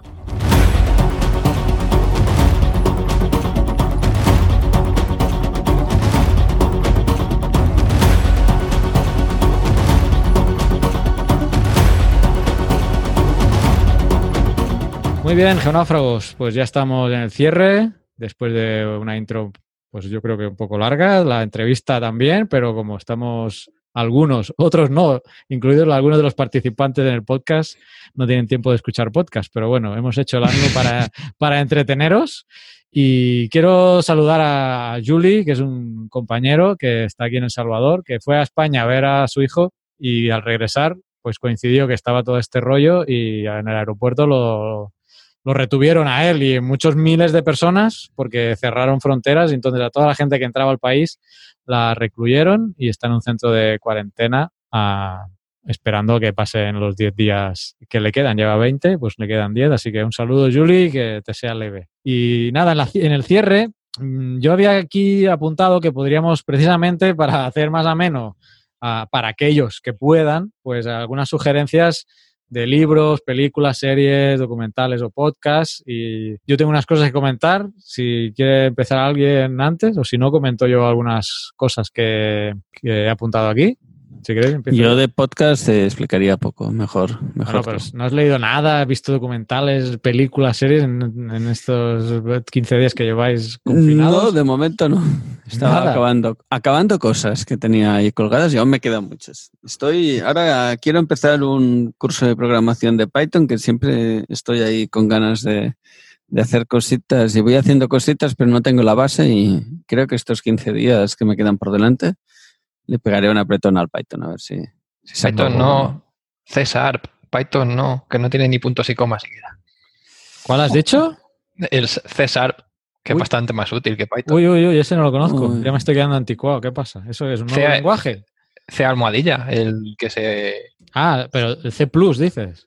No, no, está C está, C Está C, C, C C de hecho. Y, y, César, que está más enfocado a, con las nuevas herramientas de, bueno, nuevas. Ah, para mí son nuevas. Sí, eso.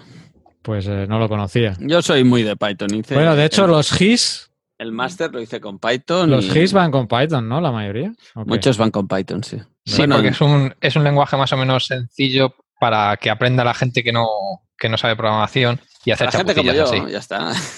La gente que no sabe programar. ¡Fasca! Después, del Basic, joder. ¿Quién tuvo un Spectrum? Yo no, pero me hubiese oh. gustado. Yo tenía un Philips MSX2. Eso no lo conoce nadie. Ah, yo sí que lo conozco. Se, lo ha inventado. No, no, buscad, buscad por ahí, lo veréis. No, no había, o, eras de Spectrum o eras de Commodore, creo, ¿no? O uno o el otro. Sí, o, como yo, que, eras de pobre y no tenías nada. bueno. total, yo para aprovechar funciones de GIS y historias de estas le pegaré un apretón al, al Python y además es un lenguaje de programación que se acerca mucho a la mentalidad humana, con lo cual me gusta más que no el C, que está más para, cosas raras. Ah, Aunque nunca me he metido en el C almohadilla que decía eh, Mario. como le dirían los mexicanos, C, gato. C gato. C gato. y no es, es que la tecla almohadilla es gato. Pero bueno, es, ¿vale esto como geochiste o...? Eh, no, no eh, infor, infortich, infortiste. Bueno, creo que en la intro ya hemos, ya hemos sembrado. Ya hemos liado bastantes. Ya hemos sido sembrados un ratillo. ¿eh? Venga, va, lo serio. Un libro que me he leído, Homo Deus, de Noah... Uh, uh, ¿Noah Gordon? No, no, no. Noah Yuval, Noah Yuval. Es un israelí, eh, Noah Yuval Harari, que escribió Sapiens, sí, que fue un, exitazo de ventas, Sapiens. Sí. Y, yo me leí Sapiens hace tiempo y me acabo de leer, leer Homo Deus y tengo mucho mejor recuerdo de Sapiens. Este hombre eh, es mejor explicando la historia, creo, es la sensación que me da, que intentando predecir el futuro, que es lo que quiere hacer con Homo Deus. Así como Sapiens pretendía o, hizo un repaso de la historia, aunque se dejó cosas, obviamente, pero bueno, una historia eh, de la evolución humana. Eh, pero Homo Deus, ah, no sé, a mí se me quedan cosas y de hecho hay cosas que no concuerdo, no concuerdo con él en, lo que comenta. Pues este, mm, o sea, no es un mal libro, es una, es yo creo que sigue siendo una buena opción si os gustó Sapiens acabar de leer esta segunda parte. Eh, no sé si alguien se lo ha leído. Yo he leído el de Lecciones para el siglo XXI. Ah, eso lo tengo en la lista. Sí, pues, mm, a ver, yo soy un poco crítico. Eh, pienso como tú, seguramente se le da mejor escribir de historia que de predecir el, futuro, porque a mí me pareció un libro de autoayuda, básicamente. O sea, de decir, somos, somos unos seres maravillosos, eh, lo podemos hacer mejor y tal y cual. Y entonces pues no, me decepcionó un poco, la verdad, no sé, no sé, pero bueno, fue mi sensación, o sea, no, eh, yo lo recomendaría, ¿eh? o sea, que suelo hacerlo mucho, como voy a hacer con el libro que me he leído yo, que os voy a recomendar luego en un ratín. Oye, ya que estamos eh, recomendando libros, eh, y con la situación que tenemos aquí, que muchos estamos confinados ya a nivel mundial, pues, eh, ¿cómo no recomendar ensayos sobre la ceguera de, de, Saramago? Saramago, que hay una película, pero es mucho mejor el libro. Sí, mejor el libro que la película. ¿eh? aunque, aunque el libro, no sé qué versión tenías tú, yo recuerdo una letra súper pequeña. Este hombre no usa los puntos y aparte. Bueno, hay que aprender a leerlo, pero una vez lo aprendes a leer, es espectacular. Sí, es espectacular, pero que no es para todo público. Bueno, que nadie se asuste. Yo creo que las dos primeras páginas vas leyendo y dices, aquí pasa algo raro, ¿no? Y luego te das cuenta de eso de, ay, no hay puntos. Eh, si tenéis un momentito, os lo recomiendo mucho. Si no queréis este, cualquier otro de Saramago, que en general. Hay uno que es bastante geológico, que es la balsa de piedra. Sí, maravilloso. Que también muy recomendable.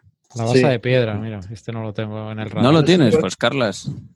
Ese me lo leí en portugués porque me lo recomendaron cuando terminé la tesis. Una ah, amiga claro, y tú, portuguesa Me, lo, me, lo, recomendó. Y Asangada de Pedra se llama en portugués y es, es genial. Muy bonito, sí. Sí, una de las cosas que me gustaría es poder leer Saramago en lengua materna suya, porque debe ser espectacular. No está mal, sí. Muy bien. Pues sí, sigo yo. Homo Deus es el que me he leído. El que me estoy leyendo ahora es Un geólogo en apuros, de Naún, precisamente, que lo acabamos de tener eh, con nosotros hace un rato y no, ni, le he podido comentar eh, porque me ha chapado Oscar el micro. Dale, dale, se va a enterar todo el mundo de que te Y que me gustaría que me lo firmara y en la geoquedada, si se hubiera producido, creo que, no sé si hubiera ido, no, creo que no podía ir, ¿no? Pero tenemos que conseguir que vengan una geoquedada y... Claro, claro. Iba a decir, tú me acusas a mí de no escuchar podcast y tú, yo te puedo acusar de no venir a las geoquedadas. Sí, claro, tranquilo. Solo nos separan 8.000 kilómetros, no hay problema. Oye, cada uno se monta Ataca donde puede. Podemos hacer una quedada con el Zoom ahora, que sabemos cómo funciona. Eso sí. Una virtual estas de en 3D. Pero que sea de 40 minutos, así Carlas no se alarga. Sí, sí. Bueno, hay que darle las gracias a Zoom porque si no, hace rato que estaríais. también, ¿eh? Hace rato que estaríais durmiendo y gracias a Zoom que nos ha regalado tiempo estamos todavía hablando. ¿Y qué más? Va, va, que voy rápido yo. Eh, otro que tengo en la lista, cuando me acabe este, me quiero leer La Fundación de Isaac Asimov. Ah, pensaba que era de Tony Manero. No. Joder, La trilogía de Isaac Asimov, La Fundación. Y eh, para recomendaros, ya está Cosmos, la segunda temporada con Neil deGrasse Tyson. Cosmos, Mundos Posibles, en National Geographic. Eh, hasta la fecha creo que hay dos episodios. Yo solo vi el primero. Y está bien, me gustó. No, no es la bomba, o sea, no es el Carl Sagan, y porque aquello era una explosión mental ver esos documentales de Carl Sagan. Al menos, no sé si por el tiempo que también, porque los, yo los vi con 15 años, quiero recordar, y bueno, aquello era espectacular. Y la primera temporada de Cosmos, de la actual, de Neil deGrasse Tyson, me pareció bastante buena.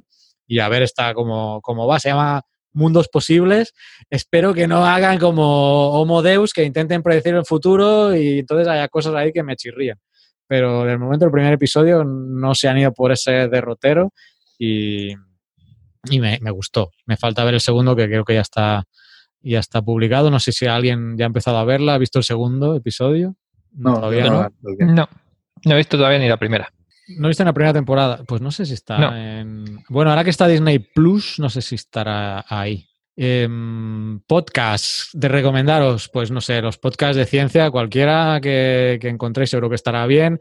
Dos de astronomía que nos. Bueno, uno de ciencia en general, donde participa eh, Sara, es eh, Coffee Break, aquí que seguro que Mario nos puede hablar mejor.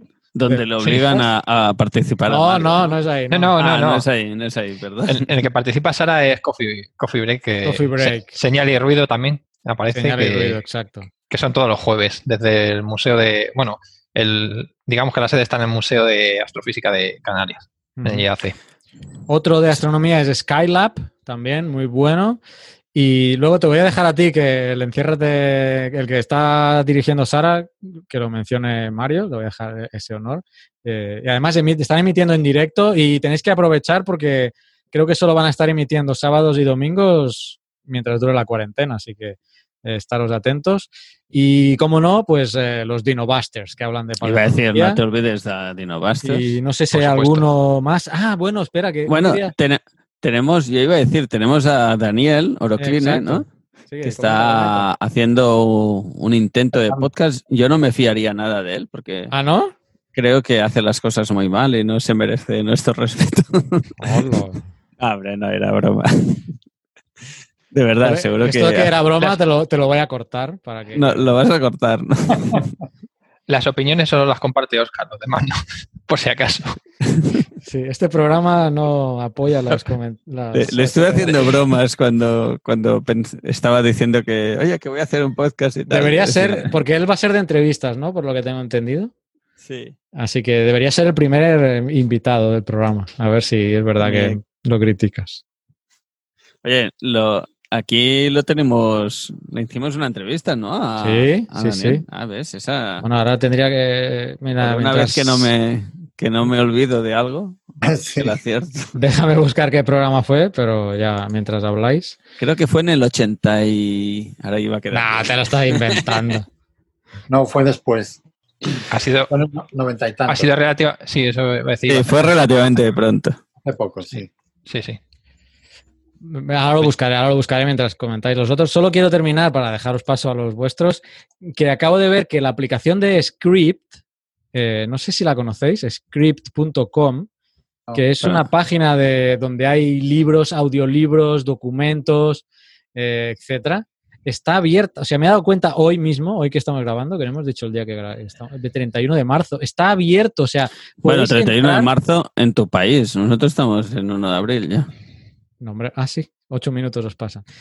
Espera, que lo importante, que está abierto, o sea, podéis escuchar cualquier audiolibro o leer eh, en vuestra tableta o dispositivo cualquier libro de script.com. Eh, no sé por cuánto tiempo lo tendrán abierto, pero que sepáis que es una oportunidad que no podéis dejar pasar. O sea, eh, podéis entrar, no nos pagan ni nada. O sea, yo la he usado anteriormente para he, he usado el periodo de prueba que daban Uy, 30 días. esto me huele a publicidad encubierta aquí que nos está colando Carlos. Sí, sí, luego, luego les pido el cheque. No me pagan, sí. No, en serio, eh, script.com, o sea, porque yo escucho bastantes audio- audiolibros, es una manera de maximizar el tiempo, ya que así estáis lavando los platos y estás escuchando un libro. Pues me- hoy me he dado cuenta que lo tienen abierto, o sea que entrad y no sé cuánto va a durar. Y ya me callo y os dejo vuestras recomendaciones. Pedro, Que, tenías un libro antes, creo. Eh, sí, tengo un libro que me leí hace poco que, bueno, eh, salió ahí, lo comentamos en, en, Twitter porque vimos que había salido la versión en español de mm, Timefulness, que es de Marcia Bjornerud. no está en español, ¿no? Sí, está en español, publicado por una editorial mexicana que se llama Grano de Sal, que se llama Conciencia del Tiempo, en ah. español. Y en España, eh, bueno, se puede conseguir solo a través de una página web eh, de una mm, librería que se llama taraumara.com. Eh, y bueno, ahí lo tenéis en el catálogo, lo podéis pedir y por online os lo, vamos, por correo os lo, os lo envían, que es como lo pedí yo. Y bueno, pues la verdad es que estaba yo muy emocionado, con ganas, muchas ganas de leérmelo porque había oído hablar muy bien de él. Ay, ay, que hay un pero aquí, ¿no? Pero, efectivamente, pero, eh, y está muy bien, yo lo recomiendo, o sea, vaya por delante que lo recomiendo pero es que mm, no son, no es, esta mujer no es, eh, no es, eh, ay, ¿cómo se llama? Eh, uniformista, yo lo siento mucho y si no eres, si eres neocatastrofista, conmigo no tienes nada que hacer. O sea, entonces pues nada. Y además lo, lo dice sin ningún tapujo, dice que, que efectivamente tanto Lyell como, como Hatton no habrían aprobado este libro, ¿eh? Con lo cual pues ya ah, está bueno, al menos. todo dicho. ¿eh? Y, y, bueno, está bien porque, a ver, intenta, intenta explicar que efectivamente la, el, concepto de tiempo que nosotros tenemos pues es muy, es, muy especial y es muy eh, particular con respecto a otras ciencias y a otros eh, conocimientos del ser humano, saberes, pero luego se mete con el rollo del antropoceno y, todas esas cosas y dices, mira, es que mm, te has confundido completamente, o sea, no... Mm, se hace mucho lío entre, entre lo, enorme que es la historia del tiempo y lo, la gran eh, influencia que ejerce el ser humano. Al final resulta que... ¿Ella es geóloga? Sí, sí, es geóloga. Es, y además geóloga tiene artículos... Eh, o sea, el libro está muy bien escrito, ¿vale? Y, tiene cosas que son muy interesantes y, puntos de vista que están muy bien.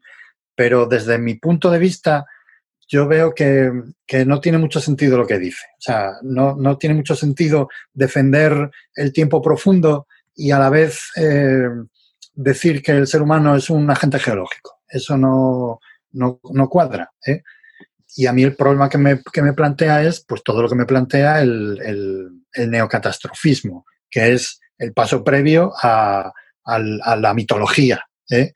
y a la superstición y al, no sé, y al caos. Entonces, pues, como es un tema muy peliagudo, pues mm, a mí no, me hizo mucha gracia, pero reconozco que está bastante bien y, y yo recomiendo leerlo, o sea, así de claro. ¿eh? Sí, sí, yo lo tenía en el radar este también.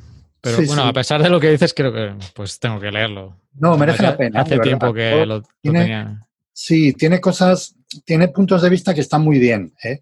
pero claro, eh, cuando ya se mete con otros aspectos, dices, pues mira, no, o sea, esto no, es que lo que dices no tiene sentido porque se, se contradice una, una, cosa que dices con la otra.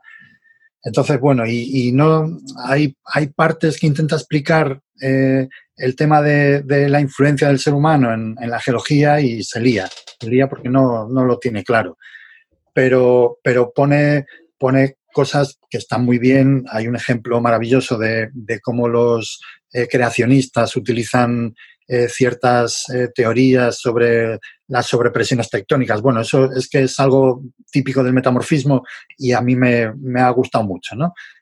Que está basado en un artículo que escribió ella, en fin, que que la tía es una buena científica, es una buena geóloga, pero bueno, que ha perdido un poco el norte, eso nos puede pasar a cualquiera. O sea, pero el libro está muy bien, yo lo recomiendo. ¿eh? Y además es una, es una, cuando he recibido el libro me he dado cuenta de que es una editorial que es, de, de, bueno, hay, hay varias personas, vamos, varias instituciones involucradas, pero está el Estado de Hidalgo en México y el, Instituto de Geología de la UNAM y varias otras universidades y pues es, un, es una biblioteca que yo personalmente apoyaría porque eh, es un esfuerzo que han hecho estas instituciones y esta editorial por, publicar libros científicos eh, para al, alcance de, divulgación, vamos. ¿eh? Y me parece que es algo digno de, elogio, ¿vale? Eso por, con lo que respecta al libro que he leído. Luego, un libro que me gustaría leer se llama, lo tengo aquí, Colapso de Jared Diamond. Y bueno, yo por lo que he leído es eh, un libro en el que Jared Diamond, que tiene creo que bastantes libros muy, muy famosos, eh, pues habla sobre, sobre cómo, cómo ciertas civilizaciones han desaparecido sin dejar ningún tipo de huella, apenas. ¿Cuáles han sido las, las causas? Y una de esas causas eh, son los factores climáticos y ambientales, de tal manera que a mí en este momento es algo que me interesa bastante, ¿no? Porque creo que es, es muy interesante. Y tengo muchas ganas de leerlo. Es un, es un poco grande. De hablar del caso de la isla de Pascua y todo este tema. Sí, por ejemplo, claro. ¿eh? Y otras, pone, pone muchos ejemplos de, de América de, y de otros lugares del, del mundo donde cuenta pues eso, aspectos de ciertas civilizaciones que de repente pues no, no han dejado apenas rastro, ¿no? ¿Y por qué ha ocurrido eso? Y, me imagino que hará una reflexión sobre cómo eso nos puede afectar a nosotros, ¿no? Y en este momento estamos muy sensibles con ese tema, porque estamos ahí en el límite, ¿no? Y bueno, pues eso con respecto al libro que me gustaría leer en breve. Luego, un documental. Ana Rivera, creo que es, Molinos en Twitter, eh, el otro día recomendaba un documental en, ¿cómo se llama? En Filmin, que es una... Filmin. Sí. Filmin, sí, que no es muy conocida. Son catalanes, son muy conocidos aquí. Sí, pues son, son geniales porque tienen un... la, a ver, series no hay muchas, pero el cine es maravilloso, porque tienen películas clásicas. sí, tienen más cine de autor, así. Maravilloso, o sea, justo lo que yo... A mí lo que te gusta. Sí. Bueno, pues eh, tienen un documental que se llama El hombre que diseñó España, ¿vale? Que en principio no tiene nada que ver con geología, ¿eh? Nada. O sea, es un señor que es diseñador, que ha hecho los diseños de, Renfe, de Correos, de los, todos los ministerios, de no sé qué. O sea, el tío flipas con el, con el documental porque no sabes que existía este señor. Se llama, eh, creo que es José, José María Cruz Novillo. ¿eh? Yo no había oído hablar jamás de este tío. Increíble. Bueno, pues el tío este resulta que ahora ya está muy mayor y, y hace tiene una especie de serie de, de, cosas de arte, ¿no? se, ha, pasado del, tema, eh, del tema de diseño, de publicidad, al tema de arte. Y entonces em, ha, empezado una serie con, donde lo que hacía era eh, combinar elementos, ¿no? Entonces empezaba combinando dos elementos y entonces le salían dos objetos diferentes. Luego continuaba con tres elementos y le salían otra serie de objetos y así de manera exponencial. Y terminó con una obra dodecafónica con 12 elementos, que son las 12 notas. Y entonces hizo eh, las combinaciones de 12, de 12 elementos eh, con repetición y le sale, creo que son eh, billones de combinaciones. Y entonces asignó a cada, a, cada combina, a cada valor una nota y a cada nota un color. Y entonces ha creado una obra sonora que, como son mm, billones de combinaciones, pues el tiempo que dura esa obra son eh, tres millones de años. ¿Eh? Y entonces, claro, el tío dice, no, yo, mi idea es que, claro, esto es una manera de, explicar pues, pues eh, de, hacernos ver la, duración del tiempo, ¿no? Porque, claro, a mí lo que me gustaría es que dentro de tres millones de años, pues yo he puesto esto a funcionar tal día de 1990 ¿eh? o de 2010, no me acuerdo la fecha, y me gustaría que esto continuase eh, sonando en este aparato ¿eh? y que dentro de tres millones de años, pues alguien dijese, la obra ha terminado, vamos a celebrarlo. ¿eh? Y que hubiese un aperitivo y todo eso. Entonces, a mí lo que más gracia me ha hecho es, pues eso, que como un señor que está relacionado con el arte y que no tiene nada que ver con la geología, pues es capaz de adentrarse en el, en el tiempo, digamos, no profundo, porque esos son millones de años, miles de millones de años, pero, pero ahí, ahí, ahí, ¿no? Y sobre todo en el futuro, ¿no? Cómo, cómo crear una obra de, arte, una obra sonora que dure tres millones de años. A mí eso me parece, me parece increíble. Y, bueno, en general, o sea, aparte de, esa reflexión, el tema de, bueno, de todo lo que, todo lo que hizo este, esta persona, Cruz Novillo, pues es, increíble. O sea, el tío es un, es un, es un fiera. Y yo qué sé, con respecto a podcast, pues los filming. Pero eso es eh, una pregunta, ¿es filming ¿Solo tiene restricción geográfica para España? Porque aquí en Salvador a lo mejor no podré verlo yo. Pues no estoy seguro, pero bueno, usa un... Un VPN. Claro. Pues yo diría... No lo he dicho yo, ¿eh? No sé por qué, diría que era general, ¿eh? Pero, no lo sé, no lo sé, era una, solo era una pregunta. Sí, no lo sé, yo nunca lo he probado. Puedo entrar a la página de Filming, estoy dentro ahora y claro, no he entrado al catálogo, no, no tengo cuenta todavía ni nada. Pero bueno, ya lo tengo anotado aquí. Si te gusta el cine, eh, digamos, no convencional, está Mira, Carlas, para que me entiendas, es cine típico del Verdi. No sé si habías ido a algunos los cines Verdi. Bueno, yo, yo, iba a Tarrasa, que era el, el, que estaba en el centro, el Cine Cataluña, que es donde hacían eh, Jim Jarmusch y, y Stanley Kubrick y cosas de estas cosas por el estilo, sí. Sí, pues tienen un catálogo muy, tienen de todo, pero muy enfocado a este tipo de cine más, pues para diferenciarse de las grandes distribuidoras, pues... Sí. Echaré un ojo, quizá tiene periodo de prueba que, y lo... sí, ahora, ahora que hay la cuarentena han hecho un canal cuarentena con... Te recomiendan películas o series en función de tu estado de anímico en la cuarentena. Sí, sí, sí, estoy viendo, hay una aquí, cuarentena, sí, sí. Sí, a ver. Did Set, no tengo ni idea. The Party, Domestic, El increíble fin de menguante, ni idea. No la había oído en mi vida estas películas. No, no, hay mucha peli así de gafapastas que decimos, pero está bien. Muchos, muchos, sí. Mira, voy a ver a mí solo me interesa Stanley Vamos a pedir que nos pasen. Mi director favorito, Stanley Kubrick. ¿Qué tenéis de Stanley Kubrick? Porque si solo tenéis una peli, El beso del asesino. ¡Hola! Tienes la del 55. Vaya, me mola ya. Ya me empieza a gustar esto, mira. Senderos de Gloria, Atraco Perfecto. Fear and Desire. Tienen Fear and Desire, que fue la primer corto de Kubrick. Creo que me voy a suscribir. ¿eh? solo, solo por tener Fear and Desire, que yo la busqué en VHS y no hubo manera hasta que en un videoclub ahí remoto de Barcelona encontré una copia de esto. Y esto lo tienen aquí tú.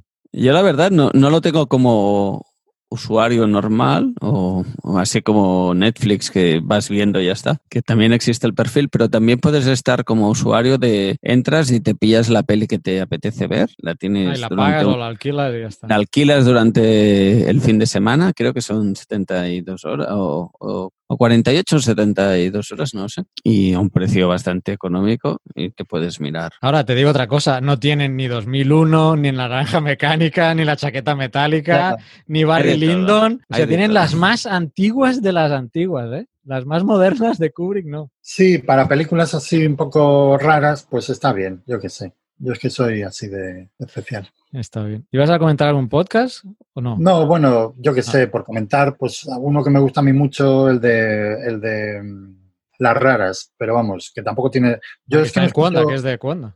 Sí, yo no escucho podcast de ciencia. no, lo siento. Me pone un poco nervioso, pero bueno. Eh, el de las raras, por ejemplo, es maravilloso. Cualquiera, aunque no tengan temporada ahora eh, activa, eh, cualquiera de los podcasts, vamos, cualquiera de, los episodios anteriores es, maravilloso. O sea, es una cosa, está muy bien producido, está, está fenomenal. O sea, y los temas son, son muy, muy llamativos, ¿no? yo creo que merece mucho la pena. y bueno, pues yo qué sé. Hombre, ahora que estamos todos encerrados y, medio alcoholizados también, hay un de, de que se llama eh, eh, algo del vino, espérate que lo voy a mirar porque... De eso hay, hay, mucha gente que hace la broma, ¿eh? que vamos a salir de esta de este encierro eh, más gordos y, medio borrachos. Ah, sí, hay memes por ahí. Mira, mientras lo busca, comento lo que decíamos de Orocline, de Daniel Pastor, que lo entrevistábamos hace ya como 20 minutos que hablábamos de esto, ¿no? Eh, es en el 102, programa 102, Oroclinales, que, nos, que el tema pues nos lo, nos lo desarrollaba él. Centésimo segundo. Centésimo Pues, segundo. Exacto. es Vino Audio, que es también de, de Wanda y que tiene también una producción muy, muy interesante y, y que está bastante bien, yo qué sé. Muy bien. Bueno, pues... Venga, pues a Mario, va. Que Oscar creo que ya se quiere ir a dormir. Yo hace rato que estoy durmiendo. Pero y, te fa- y faltan tus recomendaciones. A ver a Mario, ¿qué dice? Se van a acabar rápido. No, eso ya es lo que me estoy temiendo. Pues yo voy, a, yo voy a barrer para casa, la verdad, con el libro, que me pareció muy interesante por lo bien que, que recopila así el lo que sería la asignatura o el tema. Es la paleontología en 100 preguntas de Francesc Gascó, Paco Zoico, y de. Adriana Oliver, que también es otra paleontóloga de aquí de, de la zona. Y el libro es genial, o sea, de lo mejorcito que he leído en paleontología, en introducción a la paleontología para así, no es ni muy básico ni muy avanzado. O sea, te puede valer para explicarle cosas a, a un niño pequeño, pero también cualquier adulto se puede meter en, en el tema sin problema.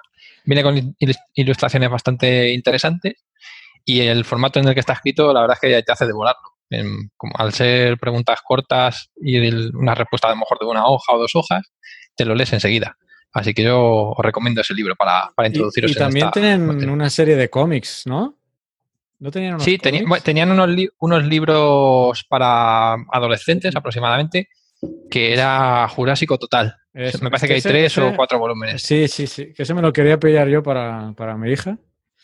Y no También sé. muy chulo, yo tengo el primero. Tú tienes el primero. Sí, porque como me gustó el más o menos el tema, aunque no sea para, no sea yo el, como decía Oscar, el target para al que va, va- va el libro, pero como están también han metido fichas de, de animales y todo eso, está, es muy interesante.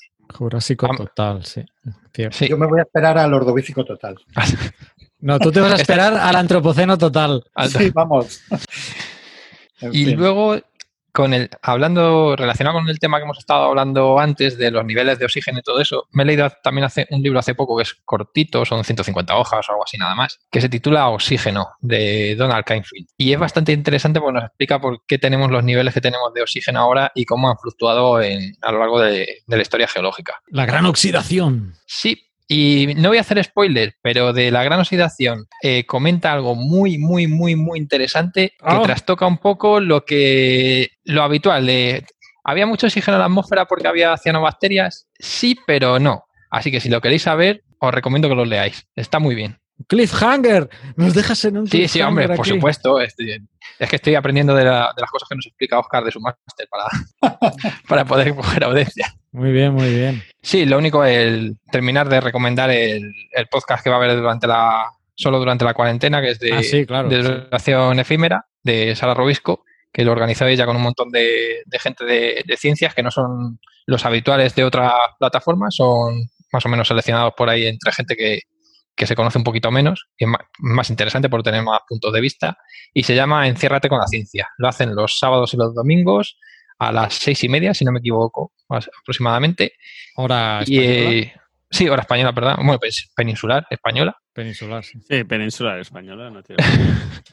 Bueno, peninsular. Y está, es muy interesante. Si os, ape- si os apetece, os dejamos el link porque ya hay seis programas, si no recuerdo mal, y están Sí. en- se pueden descargar. Sea que- es, Y es algún en geólogo sí ha pasado por ahí, ¿no? ¿O no? sí, sí, hasta. Joder. Rubén. eh, Rubén, R. Rubén. Sí, Rubén. Es que siempre me acuerdo, de los, del- me, me acuerdo del nombre de, de Ah. Twitter, pero no de- del nombre de las personas. Del nickname, ¿no? A mí me pasa. Sí, sí, me, mucho me suena con un, con un tal Lazar. Bueno, y tú mismo has participado también en el programa. Sí, en uno me liaron, la verdad. No, pero va gente interesante normalmente. bueno, está bien. Y, Y le, le podéis hacer preguntas para que las contesten durante toda la semana con el tag Enciérrate con la ciencia, sí. que también es interesante, porque es, es en directo, no es no tienen un guion fijo y según lo que vayan preguntando y los, los expertos que hayan traído, pues así os contestarán. Les falta un guionista como yo, ¿no? Que haga. No, no, pues esa es la gracia, esa es la gracia. Claro, si, si es lo mismo, es un directo como nosotros, Oscar. De hecho, ya viste que el guion que has escrito me lo he pasado por forro. Sí, sí, por eso, de- por eso era la broma, Carlos. está bien, está bien. Las- la primera frase la has dicho bien. Saludos geonáufragos. Vale, vale. Bueno, pues como Oscar no tiene ninguna recomendación, no, sí, tía, a ver. A ver, yo no, no, no tengo ninguna recomendación. Sed felices y disfrutar de la vida, que es importante. ¿Qué iba a decir yo? Hombre, sí, los, eh, yo, mi recomendación es los, toda la, parte cocinitas de, de Sara. Estoy muy a favor de todo lo que hace, así que os recomiendo que miréis. Un momento, me estoy perdiendo. ¿Cocinitas? ¿Cómo? Sí, Sara hace muchos pasteles y alguna fabada incluso. Recuerdo hace tiempo. ¿Qué dices? Sí, hace de todo. hace de todo. Tiene un eso, por ahí esa parte me, ¿Y dónde pone eso? Esta parte no, me, la he ah, perdido. Pues eso es que no mira, no estás ahí en Twitter pendiente. Yo ya le he pedido más de una vez que me envíe, me haga un envío, pero nunca me llega. Twitter, a mejor, ¿Será que no la sigo en Twitter? Ya voy a ver. Ah, ah. No sé. La enzima inquieta. Ah, sí, claro, pues sí, sí, La, tengo que seguir, hombre. Sí, la última que subió, bueno, yo creo que ha subido un bizcocho hoy y ayer subió una empanada. Sí, la empanada con rejas. parece que está buena. No, ¿sabes lo que me. Está, la, buena. La vi un poco seca por arriba, pero tampoco me voy a quejar. Creo que. No, es que no, no, le pone huevo para brillantar. Ya me imagino. Pero por dentro están. Vamos, que duran poco. Por eso no te llega ninguna, ya te lo digo yo. No, porque vuestro Twitter os ordena cronológico, porque a mí me hace cosas raras, me muestra lo que él quiere. Y a mí me, eso hace tiempo que lo hace Twitter, ¿no? Es una de las cosas que a mí más me molesta, que vas a mirar un, un tweet y te lo mueve de sitio al momento. Sí. bueno, pues nada, la eh, recomendación de Oscar es ver los pasteles de sala. Pues bueno, está bien. Que vale mucho la pena. Eh, no sé, pues nada, cierra, cierra. Sí, sí, es que estoy esperando que saques un geochiste, pero no vas a superar el reno hoy. Hostia, es que hoy me lo habéis puesto muy difícil. Momento reno. ¿Os digo uno en inglés? Venga, dale. Estos son dos profesoras. La parte de inglés ya va a venir luego. Voy a decir, cada vez Qué bien me entendías mi inglés, ¿no? Esto es en una escuela de Estados Unidos, dos profesoras, y una le dice a la otra, How did you get so many students to sign up for your geology class? Hasta ahí sí, ¿no? Sí. Y la otra le dice, I call it School of Rock.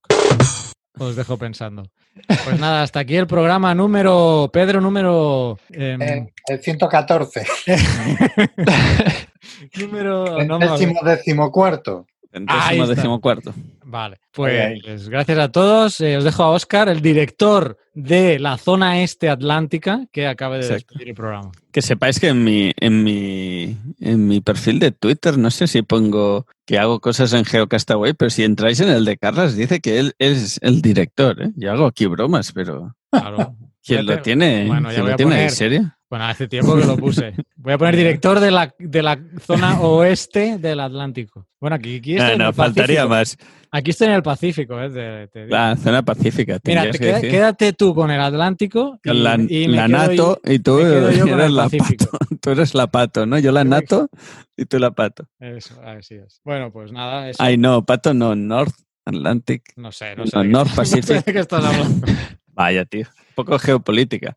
Bueno, eh, eso. Eh, gracias a todos por acompañarnos hasta aquí. Carlas puede ser el director, faltaría más que sin ti no estaría esta este geoturra. Puede ser el programa más largo de la historia, oye. Puede ser la geoturra más heavy de toda la historia. Yo ya digo que hacemos geoturras y que el, programa tendría que durar una hora.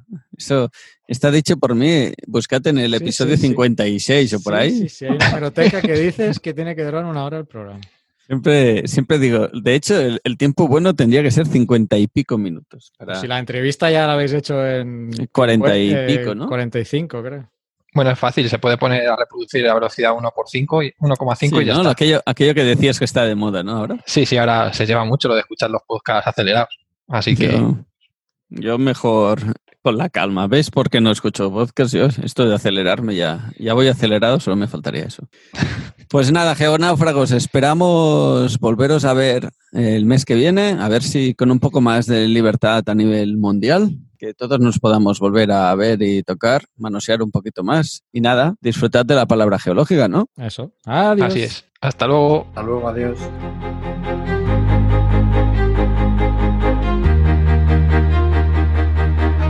Envíanos tus comentarios, preguntas o sugerencias a geocastaway.gmail.com. Puedes escribirnos en nuestra web geocastaway.com. Búscanos en Facebook y en Twitter.